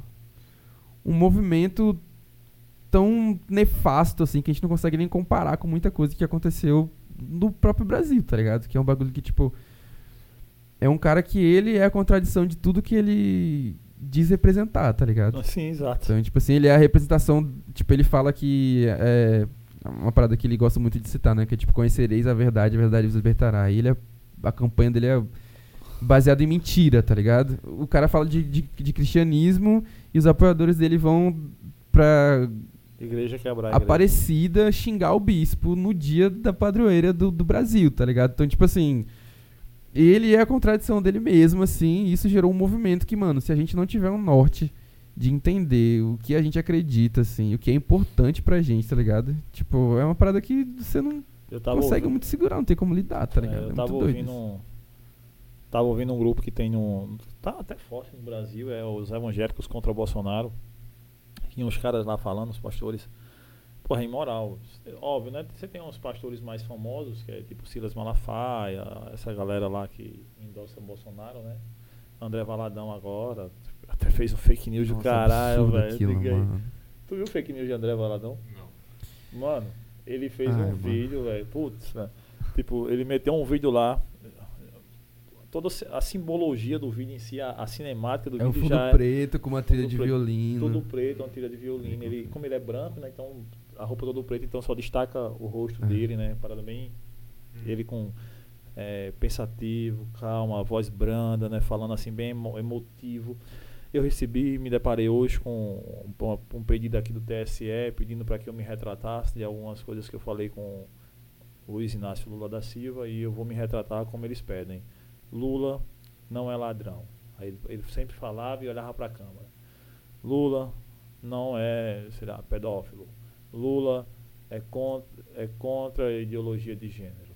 Lula é isso aqui, isso aqui. Tipo, aí eu pensei, mano, quando eu vi o vídeo que realmente tinha sido o TSE Eu que também tinha pedido o cara, tá ligado? Tipo, aí ele fazer isso. Meu, porra, censura do caralho, fez com o bicho e tal. Tal, porque o bicho tinha dito tudo isso e mandou desdizer. Aí o TSE solta que não falou nada com o bicho, tá ligado? Ele meteu uma fake news, mano, que o TSE. Que, aí ele cita Alexandre de Moraes, né? Alexandre de Moraes mandou fazer isso aqui e tal, estou me retratando e tal. Aí, tipo, é mentira, velho. O bicho, tipo, Era não. pra ser punido agora, no caso, né? Agora ele tem que ser, eu acho que pelo menos preso, né, velho? Tipo, ele cometeu um crime, né? Ele, ele, ele, além de mentir, tipo, sei lá, falso testemunho, alguma coisa, ele Sim. fez com. Porra, E ele tá mais louco- incentivando o povo a ficar contra uma parada. Hum. Não quero defender o TSE na- nos que fazem, não. Mas, tipo, nesse ponto específico, porra, é tipo eu chegar aqui e dizer que o cara mandou me prender. Ah, o, o comandante da Polícia Militar disse que ia me prender e tá dizendo, porra, velho. Tá de sacanagem. E o mais louco né? de tudo, mano, é que, tipo assim, eu, eu não sei o. Sim, aí só fechando aqui a, Sim, dos caras. É, aí esses pastores, eles tiveram aí esse grupo contra evangélicos contra Bolsonaro. Aí o- a galera fez até uma música agora, Leonardo Gonçalves, Kleber Lucas, uma música da desgraça. O nome da música é Messias. Aí tem uma parte lá que ele recita lá, Leonardo Gonçalves recita, aí tem lá, porra, nós que vivemos experiências massas e tal, em lugares massas, nós não somos mais cristãos ao olhar de pastores que tiveram uma dívida de 1,4 bilhões de reais perdoado por Jair Messias Bolsonaro. Ou seja, tipo, então esses pastores estão lá porque meio que, pô, o cara perdoou uma dívida de 1,4 bilhão, tá ligado? Perdoa, não, tu que tem empresa, tu não tem dívida perdoada por ninguém, Tem não. Tá ligado? E os caras, além de não pagar imposto, ainda tem a dívida perdoada, né, É, velho? mano, e o louco, eu vi um, um, um jornalista, eu não vou lembrar o nome dele agora, mas eu já, já vi ele falando algu- algumas coisas sobre, sobre isso, que é o Rein, Reinaldo alguma coisa. Reinaldo. Reinaldo Azevedo? Reinaldo É Azevedo. Reinaldo Azevedo. E aí ele falou uma parada que me pegou muito, porque, tipo, eu lembrei da minha história como pessoa mesmo, assim, que ele falou, véi, é, as, as igrejas evangélicas nunca cresceram tanto. É mano. É isso, mano. É isso. Show. Ouve Saudade. depois, depois você me fala o que você achou. E aí ele fala que, tipo, as, as igrejas evangélicas nunca cresceram tanto quanto no, no governo Lula, tá ligado? E, Sim. e. e esses pastores são um retrato disso, mano. Tipo assim, a- a- a- como eu falei, né? A minha, minha família inteira é, é evangélica. E, e os meus pais, eles sempre tiveram, tipo, meu, meu pai sempre foi muito, tipo, ele. Ele era. Eu não, eu não sei muito bem como. Ele, ele era meio que um, que um líder, tipo, dentro da, da igreja, então ele era designado pra fazer algumas coisas, tá ligado? E a gente sempre foi é, designado, tipo, pra igrejas em construção, em bairros, tipo. de quebrada mesmo, assim. Então, era tipo assim, sempre era. A gente sempre era designado pra um bairro muito, muito pobre e pra construir uma igreja nesse bairro. Porque, tipo assim, meu pai sempre foi muito bom em lidar com pessoas, ele também era muito bom em é, administração, enfim, tipo, todo. Ele tinha um, um jeito pra isso, tá ligado? E a, e a minha mãe também, tipo, tinha um, um jeito pra, pra meio que lidar com, com a comunidade em si. Então, tipo, eu desde criança, a gente sempre foi, tipo, pra, tipo, igrejas que eram muito pequenas, tipo, tipo assim, bem pouquinha gente, em bairros muito afastados e tudo mais. Saquei. E isso que, que, que ele. Que, que esse jornalista falou faz muito sentido, porque, tipo, a gente sempre ia para essas igrejas e sempre tinha, tipo assim, uma. A missão de levantar um, uma, uma igreja, tá ligado? Então, tipo, é aumentar a, a igreja, ou então, tipo, tornar, tipo, as, as salas maiores, enfim. E aí, tipo, isso tudo feito com o dízimo, com dízimos e ofertas, né? Que é como a, a igreja funciona, assim. Se mantém, né? É, que, que é como a igreja se, se mantém. E é muito doido isso, mano, porque nessa, nessa parte do, do governo foi onde as igrejas mais cresceram É. e onde foi- esses pastores mais se beneficiaram, mano. É. Porque, tipo, velho, a minha família, tipo assim, a, a minha mãe minhas tias tinham todos os CDs do Diante do Trono, tá ligado? Que era Saquei. do Ministério de Louvor do, do André Valadão. Tipo, a igreja Batista Lagoinha cresceu absurdamente. Não só o Silas Malafaia, R.R. Soares, todos esses pastores que, tipo, que hoje tem conglomerados muito grandes, cresceram e conseguiram crescer, tipo, nessa época, né, mano? E agora são essas pessoas que se beneficiaram tanto tempo, tipo. Porque o benefício agora os caras estão. Tão, é, antes era pro projeto, agora é pra eles em específico, né, velho? É. É muito doido, mano. A, a gente tá traz vendo. muita. É muito louco o lance da fé, né, velho? Porque a galera chama muito o voto do, o voto do cajado, né, velho? É, eu lembro uma cena marcante aqui em João Pessoa, tem uma pastora aqui, que a galera popularmente conhecida como pastora do Pix. Ela faz umas lives e pede um Pix aí pra ela, vez ou outra e tal. E aí a galera tira onda e tal, mas enfim, ela é super conhecida aqui, ela é do Rio, ela veio pra cá, montou essa igreja, ela é pastora dos blogueiros, tipo Carlinhos Maia, o Safadão, tá essa galera. Aí meu que é. Ficou gigante, né? Aí, tipo, ela fez uma parada na pandemia, que foi, tipo, abrir uma igreja e cobrava. Aí ficou conhecida do Pix por causa disso. Cobrava 50 conto pro cara entrar no Pix. Fazia um Pix de 50 e ia pra assi- assistir o culto, né? Que pariu. Como é que tu vai falar de Deus pra uma galera que tá necessitando e tu vai cobrar da galera pra, tipo, escutar, né? Tipo, já fica nessa, né? Aí meio que a galera repercutiu aqui, falou, falou, falou, falou, falou dela. Aí eu lembro que tava passando um programa de Nilvan. Aí, como tava muito repercutido, não tinha como Nilvan não falar. Uhum. Aí, tipo, meio que Nilvan foi fazer um takezinho lá de 30 segundos, falar disso aí, mas a Nilvan. Bom, aqui eu não tenho nenhuma opinião a dar. Eu só digo assim: mexer com os enviados de Deus não é nem bom falar, porque senão o castigo vem mais na frente. Aí eu disse: ele é muito besta, tipo, ela tem milhares de pessoas que a seguem. Aí ele vai meter o pau nela, ela chega na igreja dela lá em cima do púlpito e diz: olha, não vote em Fulano. Pronto, fudeu pro cara, não vai ter nenhum voto, porque realmente, pessoa que tá na igreja, seja católica, evangélica e tal, pessoa que frequenta, mais assídua, pessoa que vive mesmo a religião dela, tipo, ela está muito mais. Deixa eu dizer, é, é mais fácil ela, ela aceitar. a É, propensa a ser influenciada. né? Eu acho que tá. E até porque acredita-se que a influência que vai vir ali é uma influência divina, né? Uma influência que vai vir sempre bem da pessoa. E muitos, muitos líderes, infelizmente, falsos pastores aí, utilizam dessa influência, né, velho, para pra disseminar, sei lá, coisas erradas, né? Fazer propaganda do que não presta, né? Ser, ser influenciar, influência do diabo e não de Deus. Pelo menos porque se divide é do diabo, né? Se um, Deus não divide nada, né? Infelizmente. E, e tem poder, por isso os caras chamam voto do cajado. Porque se um cara desse, tipo R.R. Soares, falar uma parada ali em cima, é, tipo, é Deus É. falando, tá ligado pra galera? É um voto que tem poder. E Tem boquinha. sobre essa parada de, de influência, uma, uma parada que eu fiquei curioso pra saber de vocês, assim, também, porque vocês já trouxeram muitos políticos aqui, né, mano? Sim. Tipo, de Porra. vários, tipo, várias, vários aspectos diferentes, né? Tipo, como, como que é pra vocês, assim, tipo, quando vocês vão entrevistar, tá ligado? Tipo, vocês, sei lá, tipo, vou seguir um, um caminho meio neutro aqui, ou... Ou você, tipo, é uma conversa mesmo, assim, como Ah, qualquer converso com- outra e Até porque a gente pensa meio que política meio diferente. Tipo, eu, eu fosse no espectro de, de lados aqui, no que o povo conhece, eu tô mais à esquerda, centro Uhum. esquerda, centro esquerda ali. Uma, na vertente social, eu, sou- eu, eu me entendo muito. É porque hoje é muito louco, a galera fala muita coisa, até eu falo muita coisa sem saber, né? Mas tipo, eu me entendo muito como social-democrata. Tá ligado? Eu, eu meio que enxergo o mundo no que o Estado tem que servir as pessoas e não as pessoas servirem ao Estado. E meio que, tipo, é, é, algo tem que subsidiar a miséria. Então, para subsidiar a miséria, tem que ser as grandes fortunas. Eu imagino Uhum. o mundo assim. Então, eu, eu imagino que tem que existir políticas como o SUS, essas paradas para que tente diminuir a desigualdade, né? Aham. Aí, se eu falar isso, tipo, os caras vão pensar, porra, comunista, porra, comunista, de Aham. esquerda aí e tal, petista. Mas nada a ver, saca? E aí, mas aí não tem como eu, não expor esse ponto de vista. Tipo, é o meu ponto Sim. de vista. Foda-se, desde que vem um cara da. um radical da direita, como foi aquele João Alberto, ou quando vem a Ricardo Coutinho, saca? Tipo, esse é o meu pensamento. E aí, mas é lógico que quando vem a pessoa, eu meio que contra, tento buscar formas de, tipo, falar o que as pessoas queriam falar pra pessoa também. Saquei, saca? Até saquei. pessoas que, tipo, não concordam com aquela ideia. Aham. Até porque, tipo, eu não concordo com tudo que os caras que. Eu votei, por exemplo, aqui, eu não concordo com tudo que os caras fazem, os caras que eu Uhum. votei. Mas, tipo, eu me identifiquei mais com eles em algumas outras Saquei, paradas, tá ligado? Sobre isso aí. eu. Eu gosto do diálogo com eles. ah, trato-os como todos os outros convidados. Aham. Eu não faço distinção.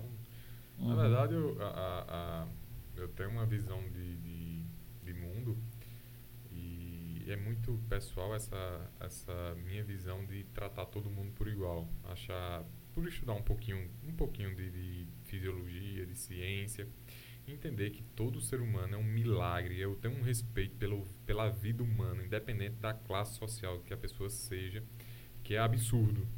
Então eu trato todo mundo como igual. Ah, os políticos, a diferença Não, é mas eu- tá falando, tipo, do papo, da conversa, tá saca? Aí agora eu vou entrar nesse ponto agora.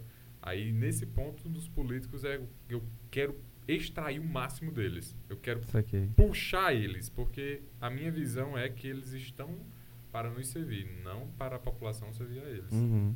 Eu estou aqui para cobrá-lo, não para idolatrar. idolatrar. Aham. Aí eu sempre vou por essa dessa linha, independente do político que seja também.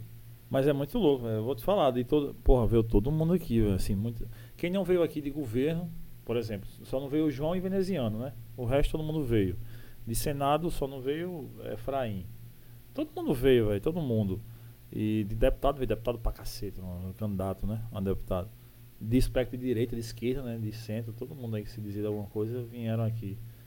Mas é uma parada que eu fiquei olhando assim, velho, tipo. Tem cara que vale a, mano, vale a pena ficar tipo um dia conversando com o cara político, não é É. não? Por mais que você discorde 100% do que o cara tá falando. Saca? Mas tipo, vale a pena passar o dia. Vamos conversar o dia todinho aqui sobre política. Mas tem cara que tipo, velho, meia hora é cinco horas, sacou? que tipo assim, não O tem, meu, o, meu, velho. o meu episódio favorito de vocês é o do Mofi, velho. a gente veio falando sobre isso. Todo eu mundo acho que é de todos, né? De É, quando a gente mundo. chega esse episódio de Mufi, Véi. quando a gente chega, o, o- Ô, velho, como pode? Foi tão foda que a gente tava na Doido expectativa isso, do. né? Nós criamos a expectativa do, do caralho, né, velho? Nunca tinha passado por isso, né, bicho? Tipo, que, o que aconteceu no lance dele ali. Salve, salve, Mofi. É. tipo, porque quando vem todo mundo aqui, né? Principalmente os caras de política, vem meio que se vender, né, velho? Os caras da política. Aham. Vem meio que se, vem meio que se vender. Aí, e o dele, que tipo. O bicho que. O assessor dele que falou com a gente, pro bicho vir, saca? Uhum. E a gente, porra, massa, o bicho é gigante na internet, na comunicação ele é folclórico aqui, né? Uhum. Todo mundo tem meio que ele como patrimônio já do folclore de Juiz da Paraíba, eu acho. E aí disse, pô, vai ser massa, e o maluco vai ser candidato a deputado e tal. Uhum. E aí o bicho, não, vamos marcar nesse dia, porque nesse dia ele tá anunciando, é o dia que pode e tal. Eu, massa. Aí eu acho que deve ter acontecido alguma coisa com ele, ou não sei se ele é assim, mas ele chegou meio aqui meio perturbado no dia. Não foi? Tava meio estranho, não sei se ele é assim mesmo. É. É, e assim, a gente não. Independente É. de, de- de- de- Ah. de- do dia que ele tava daquele jeito, a gente não se arrepende não de ter. Não, de claro, é. daquela E eu, forma, e eu acho que, tipo, tem muito a ver com o formato também. Tipo, às É. vezes tipo, tem uma galera que não entende, né? É, tipo, então, acho que é que um foi- formato mais de a- conversa porque, e tipo, pá. É, Tipo, você já viu, eu já sei que, tipo, ah, você já é um cara da publicidade, é um cara novo e tal, você que saca. Aí Uhum. tem vezes que vem gente aqui Uhum. que, tipo, a gente, antes a gente troca, ó, a gente trata assim e tal, não é uma entrevista, não fica esperando perguntas e tal. Uhum. Até tem, tem gente que pergunta, ah, você, qual é o roteiro de vocês? Não sei o que, Uhum. não tem, mano, é com- vamos conversar sobre tudo que aparecer, tá ligado? Uhum. E, e aí até eu tentei falar isso com ele no início, mas ele tava no telefone e tal, aí não mandou conversar, e tá massa conversa, aí do nada também ele, vamos embora também, tá massa, vai embora, né? Mas- Muita gente fala assim, ah, caramba, vocês eram pra ter mandado ele, não sei o quê, se vá pra porra. Hum. vamos Ter- ter- ter terminado o podcast e tal. É, ter finalizado o podcast. Eu disse, Hum. Não, cara, a gente, a gente fez o que a gente tinha que fazer. Até porque, tipo, a gente não esperava, né, velho? Não esperava de forma alguma. Mas se fosse hoje sabendo, a gente iria Não, do mesmo forma. jeito. É, a, a gente não ia terminar a live, tipo, deixar a live continuando, ele ia embora, depois a gente voltava e É, fazia aquele, né? Ia fazer uma parada diferente. Mas, tipo, o da atitude na hora que é. Porra, o dele foi 100 e alguma coisinha, acho que 115, 116, negócio assim. Porra, tem passado mais de 110 pessoas aqui, velho. Aham. Tipo, de, do ex-governador a, tipo, a um cara que trabalha aplicando adesivo, saca? Pô, mas isso, isso, é, isso é muito da hora, velho. Ah, Isso eu- é muito da hora mesmo, assim. Eu, caralho, né? Aí quando vê o bicho, aí eu. Não esperava que fosse acontecer isso. Pô, Aham. como assim? Tá indo embora? Do nada. É, valeu, galera. Tchau. E aí a gente saiu e ficou naquela. Até os meninos que trabalhavam com a gente na época.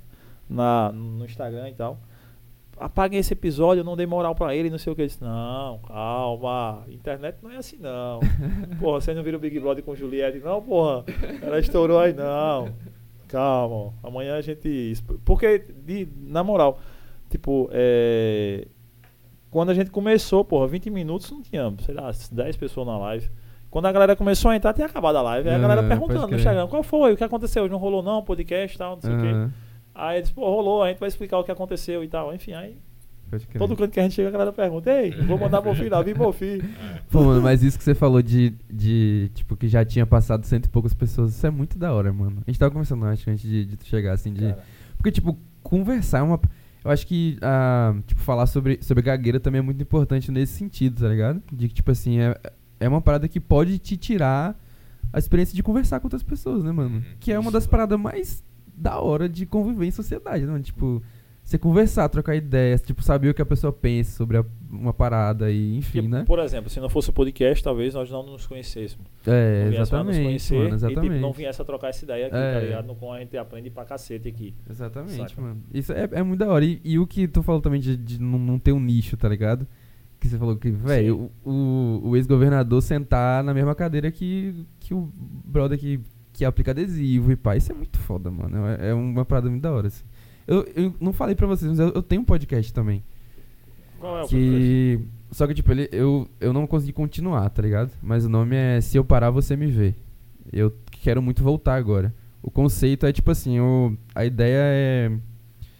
Tipo, que o podcast seja meio que um megafone pra voz das pessoas que são cruciais pra, pra sociedade, no nosso dia a dia, mas que não são vistas, tá ligado? Uhum. Que. E aí, tipo, esse nome, esse Parar Você Me Vê, foi um, um, um irmão meu que, que, que sugeriu, que é, que é o Igor, um salve pro Igor. Que. Tipo, o, o- pai dele é caminhoneiro, tá ligado? E aí, tipo, quando rolou a, a, a greve dos, dos caminhoneiros, eu não me lembro se, se o pai dele chegou a, a paralisar, mas, tipo, foi uma parada que ele meio que entendeu mais do Aham. que a gente, porque ele convivia, né? E aí, tipo, ele falou que foi quando o país inteiro percebeu a importância de um, de um caminhoneiro. Que é tipo assim, você nem sabe o que ele tá fazendo, você não pensa nisso no seu dia a dia, mas quando ele para, você fica sem gasolina, tá ligado? E aí a ideia do, do podcast é, tipo, en- entrevistar é, tra- trabalhadores e trabalhadoras do, do Brasil e, tipo, contar, não só falando de profissão, mas, tipo, é, conhecendo a, a pessoa, tipo, entendendo de onde ela vem, quais eram os sonhos dela quando era jovem, tá ligado? Tipo, como foi que ela entrou nessa profissão e pá. É, tipo, não, não é vídeo, é só áudio. Só áudio. No, no Spotify tem uns cinco episódios já, mas é uma parada que eu me orgulho muito, assim, que eu quero muito voltar. Tipo, o, E, e volte, velho, volte. é, o, o pr- primeiro é, episódio que a gente fez foi na época da, é da greve dos entregadores, saca? Em 2020. Sim. E aí, tipo, eu, eu entrevistei um, um entregador de, de Salvador, tipo, teve relato de outras pessoas, inclusive do é, Paulo Galo, que era uma liderança na, na época, que hoje, tipo, ele é muito conhecido, mas na época ele tava, convers, tipo, tava começando com, com o movimento, né, dos, dos é, en- entregadores antifascistas e tal. E aí eu consegui, tipo, falei com uma pessoa que conhecia ele lá em São Paulo, e ele mandou um, um áudio pra mim, tá ligado? Então, tipo, meio que o registro do começo do, do movimento tem, tipo, nesse, nesse episódio do, do podcast e tal. E aí, quando você falou isso, eu me identifiquei muito nessa ideia também, tá ligado? Porque, tipo assim, velho, qualquer pessoa tem alguma coisa a, a, a te contar, tá ligado? E, Lógico. tipo, essas, essas pessoas que eu entrevistei, tipo, é um episódio com o entregador, tem uma com, com a empregada doméstica, com o agricultor. Enfim, tipo, tem alguma, algumas pessoas, assim, tá ligado? E, mano, são coisas incríveis, assim. Tipo, tem uma hora que eu, eu gosto muito de perguntar, tipo, como seria um mundo ideal pra você, tá ligado? E aí é muito foda, mano, você ouvir a pessoa falando sobre, tipo, como seria, tipo assim, como ela queria que fosse o mundo, tá Sim, ligado? sim. Tipo, o que, é que ela queria que não existisse, o que, é que ela queria que, que existisse, saca? E pra essas pessoas também é muito massa, assim, tipo, elas, tipo, serem ouvidas, né, mano? Tipo, você, é, os, os episódios são entrevistas, tipo, de, de uma hora, uma hora e quinze, assim. Então, tipo, essa pessoa, se pá, nunca teve a oportunidade de contar a história dela inteira de vida, tá ligado? E aí ela tá contando pra um monte de gente ouvir, assim, Ah. saca? Caralho. Então eu, é um projeto que eu quero muito voltar, assim, eu me orgulho muito dele, mas... Eu gostei de não, volte, É, velho. era porque, tipo, eu, eu, eu fazia tudo sozinho, tá ligado? Então, Saquei. deixa eu ver se eu consigo mostrar pra vocês. Volta e convida a gente. É, quero muito, mano. Quero muito. Vamos embora. Agora que a gente já se conheceu. O- eu gostei demais do nome, se eu parar pra você me ver. O, Ah. o nome do meu canal, né? O canal que eu não Esse aqui. posto nada. Se eu parar você me ver, pô, massa. Vou dar pra vocês depois. E eu curto geral, mas eu curto demais podcast, porque eu escuto podcast não tá na brincadeira. Pô, eu tá gosto gibi, muito mano. também, mano. É uma das minhas mídias favoritas, velho. Hum, Demais, tá assim. no eu gosto gibi, muito, eu não, gosto velho. muito. Eu não gosto muito, não. Mas de ler, né? Ah, pô, Faz o Sim, podcast. é. Gosto Não, é, não e- mas eu vi também o, o áudio, no caso só o áudio, né? Eu fico escutando direto, velho. Tem alguns que eu gosto muito, até que, tipo, ah, do nada eu vejo lá, deixa eu sacar aqui, aí eu ve- vejo algum trechinho ali, eu, porra, é massa, aí começo a escutar, acho do caralho. Esse nome, se, se eu parar você me ver, o nome do meu canal é Sócio da Rua, mas é mais ou menos nessa. Pode crer, que massa, velho. Pode crer. Que é, eu nunca postei nada, mas eu tenho umas ideias na cabeça de fazer algo do tipo, porque nós somos sócios da rua, né? Aí, tipo, o nome do, tá sempre lá. Quando eu comento alguma coisa, o cara, pô, um alô aí pra sócio da rua. Quem, porra, é sócio da rua? Todos nós, pô, somos sócios da rua, pô. Pode crer, Não é, ninguém é dono dessa parada, né? Pode crer. Somos sócios. Ô, ô, Marcelo, finalizando minha- minhas perguntas, ah, para o pessoal que vai nos assistir, que sofre de gagueira, qual a- a- o seu conselho ah, na diante de sua experiência? O que, o que você pode fazer para ajudar essas pessoas? Aham. Pô, então, mano, eu. Os conselhos que eu, que eu dou, assim, eu acho que é muito baseado nas coisas que. que eu não consegui fazer, sendo uma criança e, e um ad- adolescente, né? Que lidava com um distúrbio, assim. É, acho que o mais importante de tudo é ter um acom- acompanhamento com psicóloga e com a fonoaudióloga, que foi uma parada que os meus pais tentaram muito que eu fizesse, mas na época, enfim, tipo, tava ali entrando na adolescência, tá ligado? E revoltado, e tipo, por que que eu tenho que lidar com isso? Uma parada que não tem cura, isso me atrapalha muito, eu não quero, saca? E aí, tipo, eu chegava na, na fono e ela me passava um exercício de b- respiração, por exemplo. Que hoje eu entendo que era muito importante, tá? Mas que na época eu fiquei ficar soprando um bagulho, eu quero melhorar e pá, não sei o quê. Adolescente é só emoção, né? É, mano, a gente não pensa, tá ligado? É. Então, tipo, a, a- o conselho que eu dou, primeiro de tudo, é esse, assim, tipo, procure um acompanhamento eh, psicológico, procure um acompanhamento fonoaudiol- fonoaudiológico, eh, que vai ser crucial, assim, pro seu desenvolvimento, eh, principalmente a longo prazo, saca? Tipo, se eu tivesse feito esse tratamento, hoje eu saberia lidar muito melhor, não teria passado por muita coisa que eu passei, saca? É, e eu acho que o conselho que eu dou também é pra quem convive com essa pessoa, né? Tipo, se você é pai ou mãe de uma criança que lida com distúrbio, ou enfim, de um, de um, de um jovem, enfim. Seja qual pessoa que for que você conviva, tipo, procure ter empatia, procure. Se é uma pessoa importante pra você, procure estudar sobre, tá ligado? Entender o que acontece. É, tipo, pra gente que lida com distúrbio, assim, é muito importante se sentir confortável. É, é muito importante se sentir incluído, que é o que a gente estava conversando aqui, é como a sociedade deveria ser, né? Tipo, eu tive muita sorte que os meus pais foram muito compreensíveis comigo, assim, tipo, desde quando isso começou, tá ligado? Até hoje. Uhum. Eles são muito compreensíveis comigo e eles meio que tornaram a minha casa um lugar seguro, que é o que todo lugar deveria ser pra todo mundo, né? Então, tipo, eles fizeram, tipo, do, do, do, meu lar, assim, um- o que a sociedade deveria ser. Isso é muito importante, assim. Tipo, então se tem alguém que é importante pra você, que você ama, que você considera que faz parte da sua vida, é importante estudar, entender como funciona, entender como você pode ser uma pessoa melhor pra aquela pessoa. E o terceiro conselho que eu dou é pra, sei lá, as pessoas que nunca lidaram com pessoas que gaguejam na vida, tá ligado? Ou que acham que nunca vão lidar. É, tipo, às vezes a gente acha que a gente só precisa se inteirar e estudar e defender as coisas que é, atravessam diretamente a gente, tá ligado? Tipo assim, velho, pra que, que eu vou entender sobre a realidade, tipo, sei lá, de um, um morador de rua, por exemplo, tá ligado? Tipo, se na, no meu ciclo e na minha vida e na minha família não tem ninguém que tá passando por essa situação, então por que, que eu tenho que entender isso? Por que, que eu tenho que lutar pra que essa pessoa tenha qualidades dignas de vida, tá ligado? Se não tá perto de mim. Tipo, você precisa entender isso pra ser melhor em sociedade, tá ligado? Uhum. Então, tipo, é muito importante pra pessoas com deficiência que as pessoas que não lidam com isso entendam e reiterem que a sociedade precisa ser mais inclusiva, precisa ser, tipo, mais segura, tá ligado? Então, o terceiro conselho que eu dou é esse, assim, para você que nunca lidou, acho que nunca vai lidar, tipo, não custa nada se interar sobre esse distúrbio, sobre outros, tá ligado? Não custa nada também, é, enfim, tipo, entender como você pode é, colaborar para que a sociedade seja mais, tipo, seja melhor para essas pessoas, né? Então, acho que é isso, assim, tipo, para quem lida com distúrbio, é, procurar um acompanhamento profissional é muito importante. Para quem está lidando com essa pessoa, é muito importante ter empatia e para todo mundo pensar em sempre ser uma pessoa melhor para a gente viver numa sociedade melhor, né? Acho que é isso, assim. E para quem não conhece teu trampo, teu som, te acha como em quais nas plataformas? Pois é, YouTube, é, mano. No, no, Instagram pode digitar fontes que vai aparecer. É, todas as plataformas digitais, Pode procurar por fontes também. Tem o meu trampo de música, que é muito importante para mim, é um dos projetos que eu mais me, me dedico, assim, embora eu tenha dado um, um tempinho, mas é uma prato que eu me orgulho muito. Tem meu projeto de discotecagem também, que é a Igreja do Som. Qual é o lance da... Sim, fala aí que eu queria te perguntar do lance da Igreja do Som. Como da é Igreja do Som, é. Tipo... É, eu, eu sempre ouvi muito música, sempre pesquisei muita coisa, mas nunca tinha entendido como colocar isso, viabilizar isso em um projeto que pudesse que eu pudesse, enfim, tipo, fazer alguma coisa e também me render uma grana, assim, né? E aí eu comecei a entender o, a parada dos, dos a cultura do, do DJ, da discotecagem, assim, pá.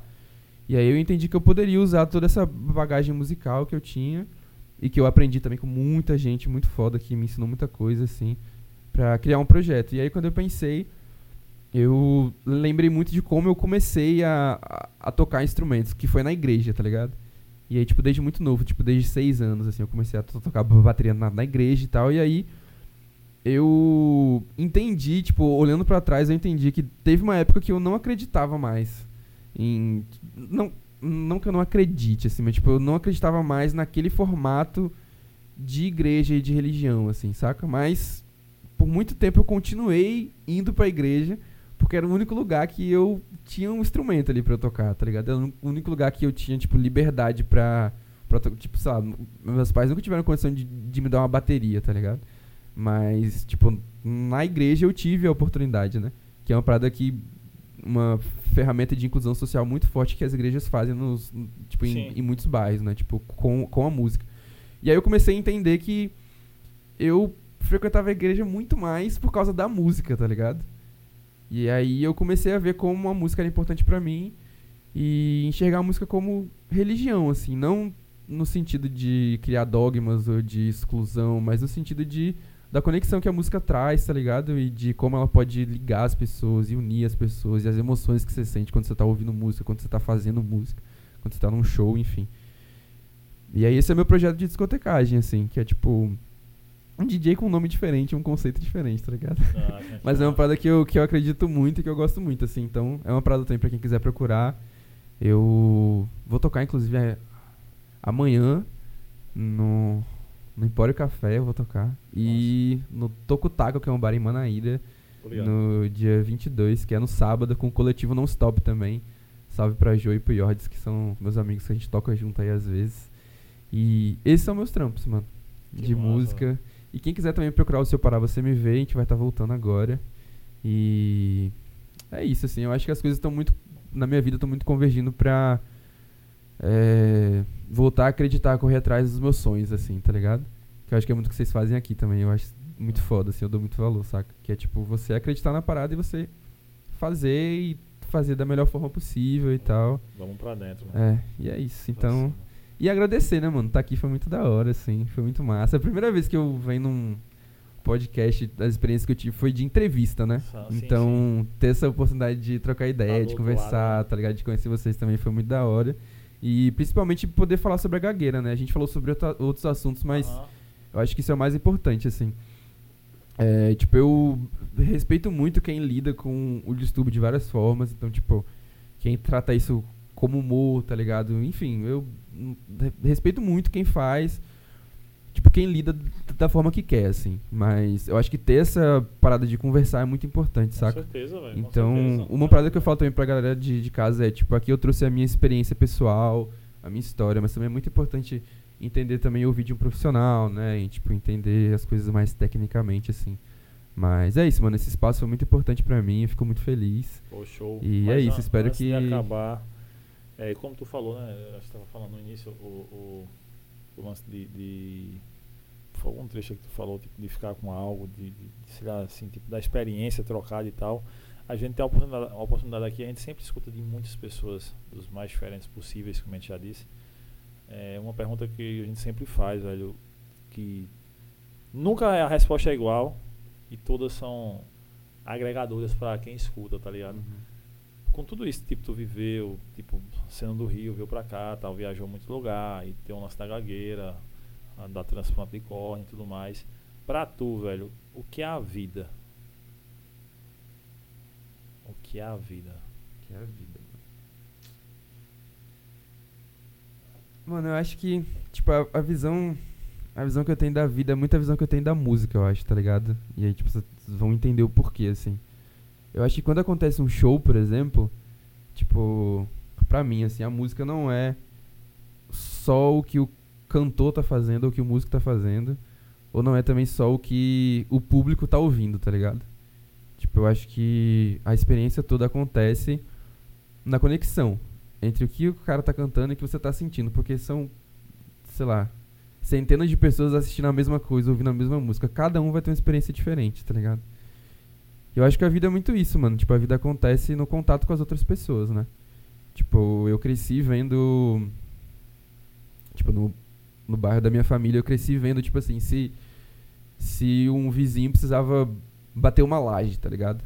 E aí juntava todo mundo da rua num domingo, fazia um churrasco e todo mundo subia pra laje pra construir a laje do, do cara. Tipo assim, ninguém cobrava nada, tá ligado?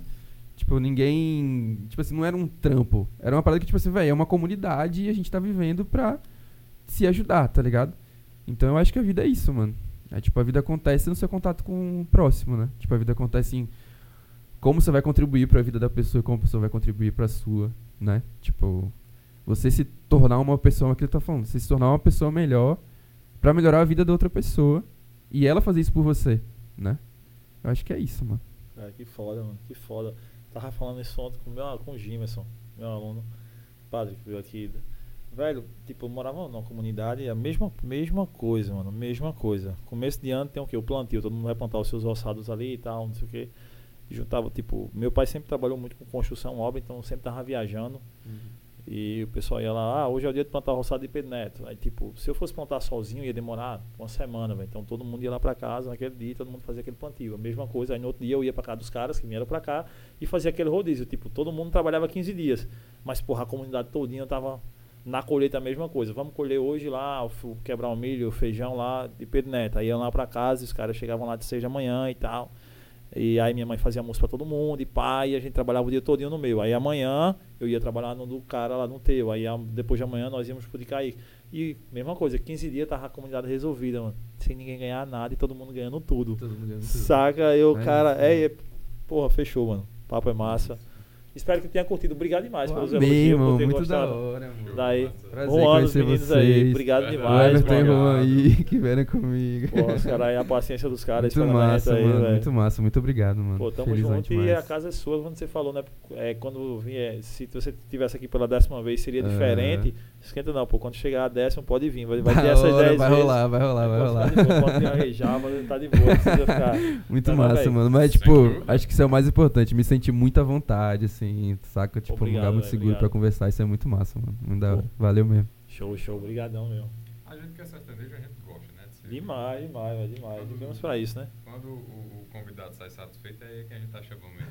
Com certeza, né? Fica é impagável Ah, isso. Mas temos novidades aí pro pessoal, né? Semana que vem estaremos em Guarabira. Guarabira, semana que vem vamos participar de um É. podcast lá. Seremos entrevistados por um podcast lá em Guarabira. Ah, é verdade. Quarta-feira, Estaremos lá mais conhecido como dia 26, eu acho.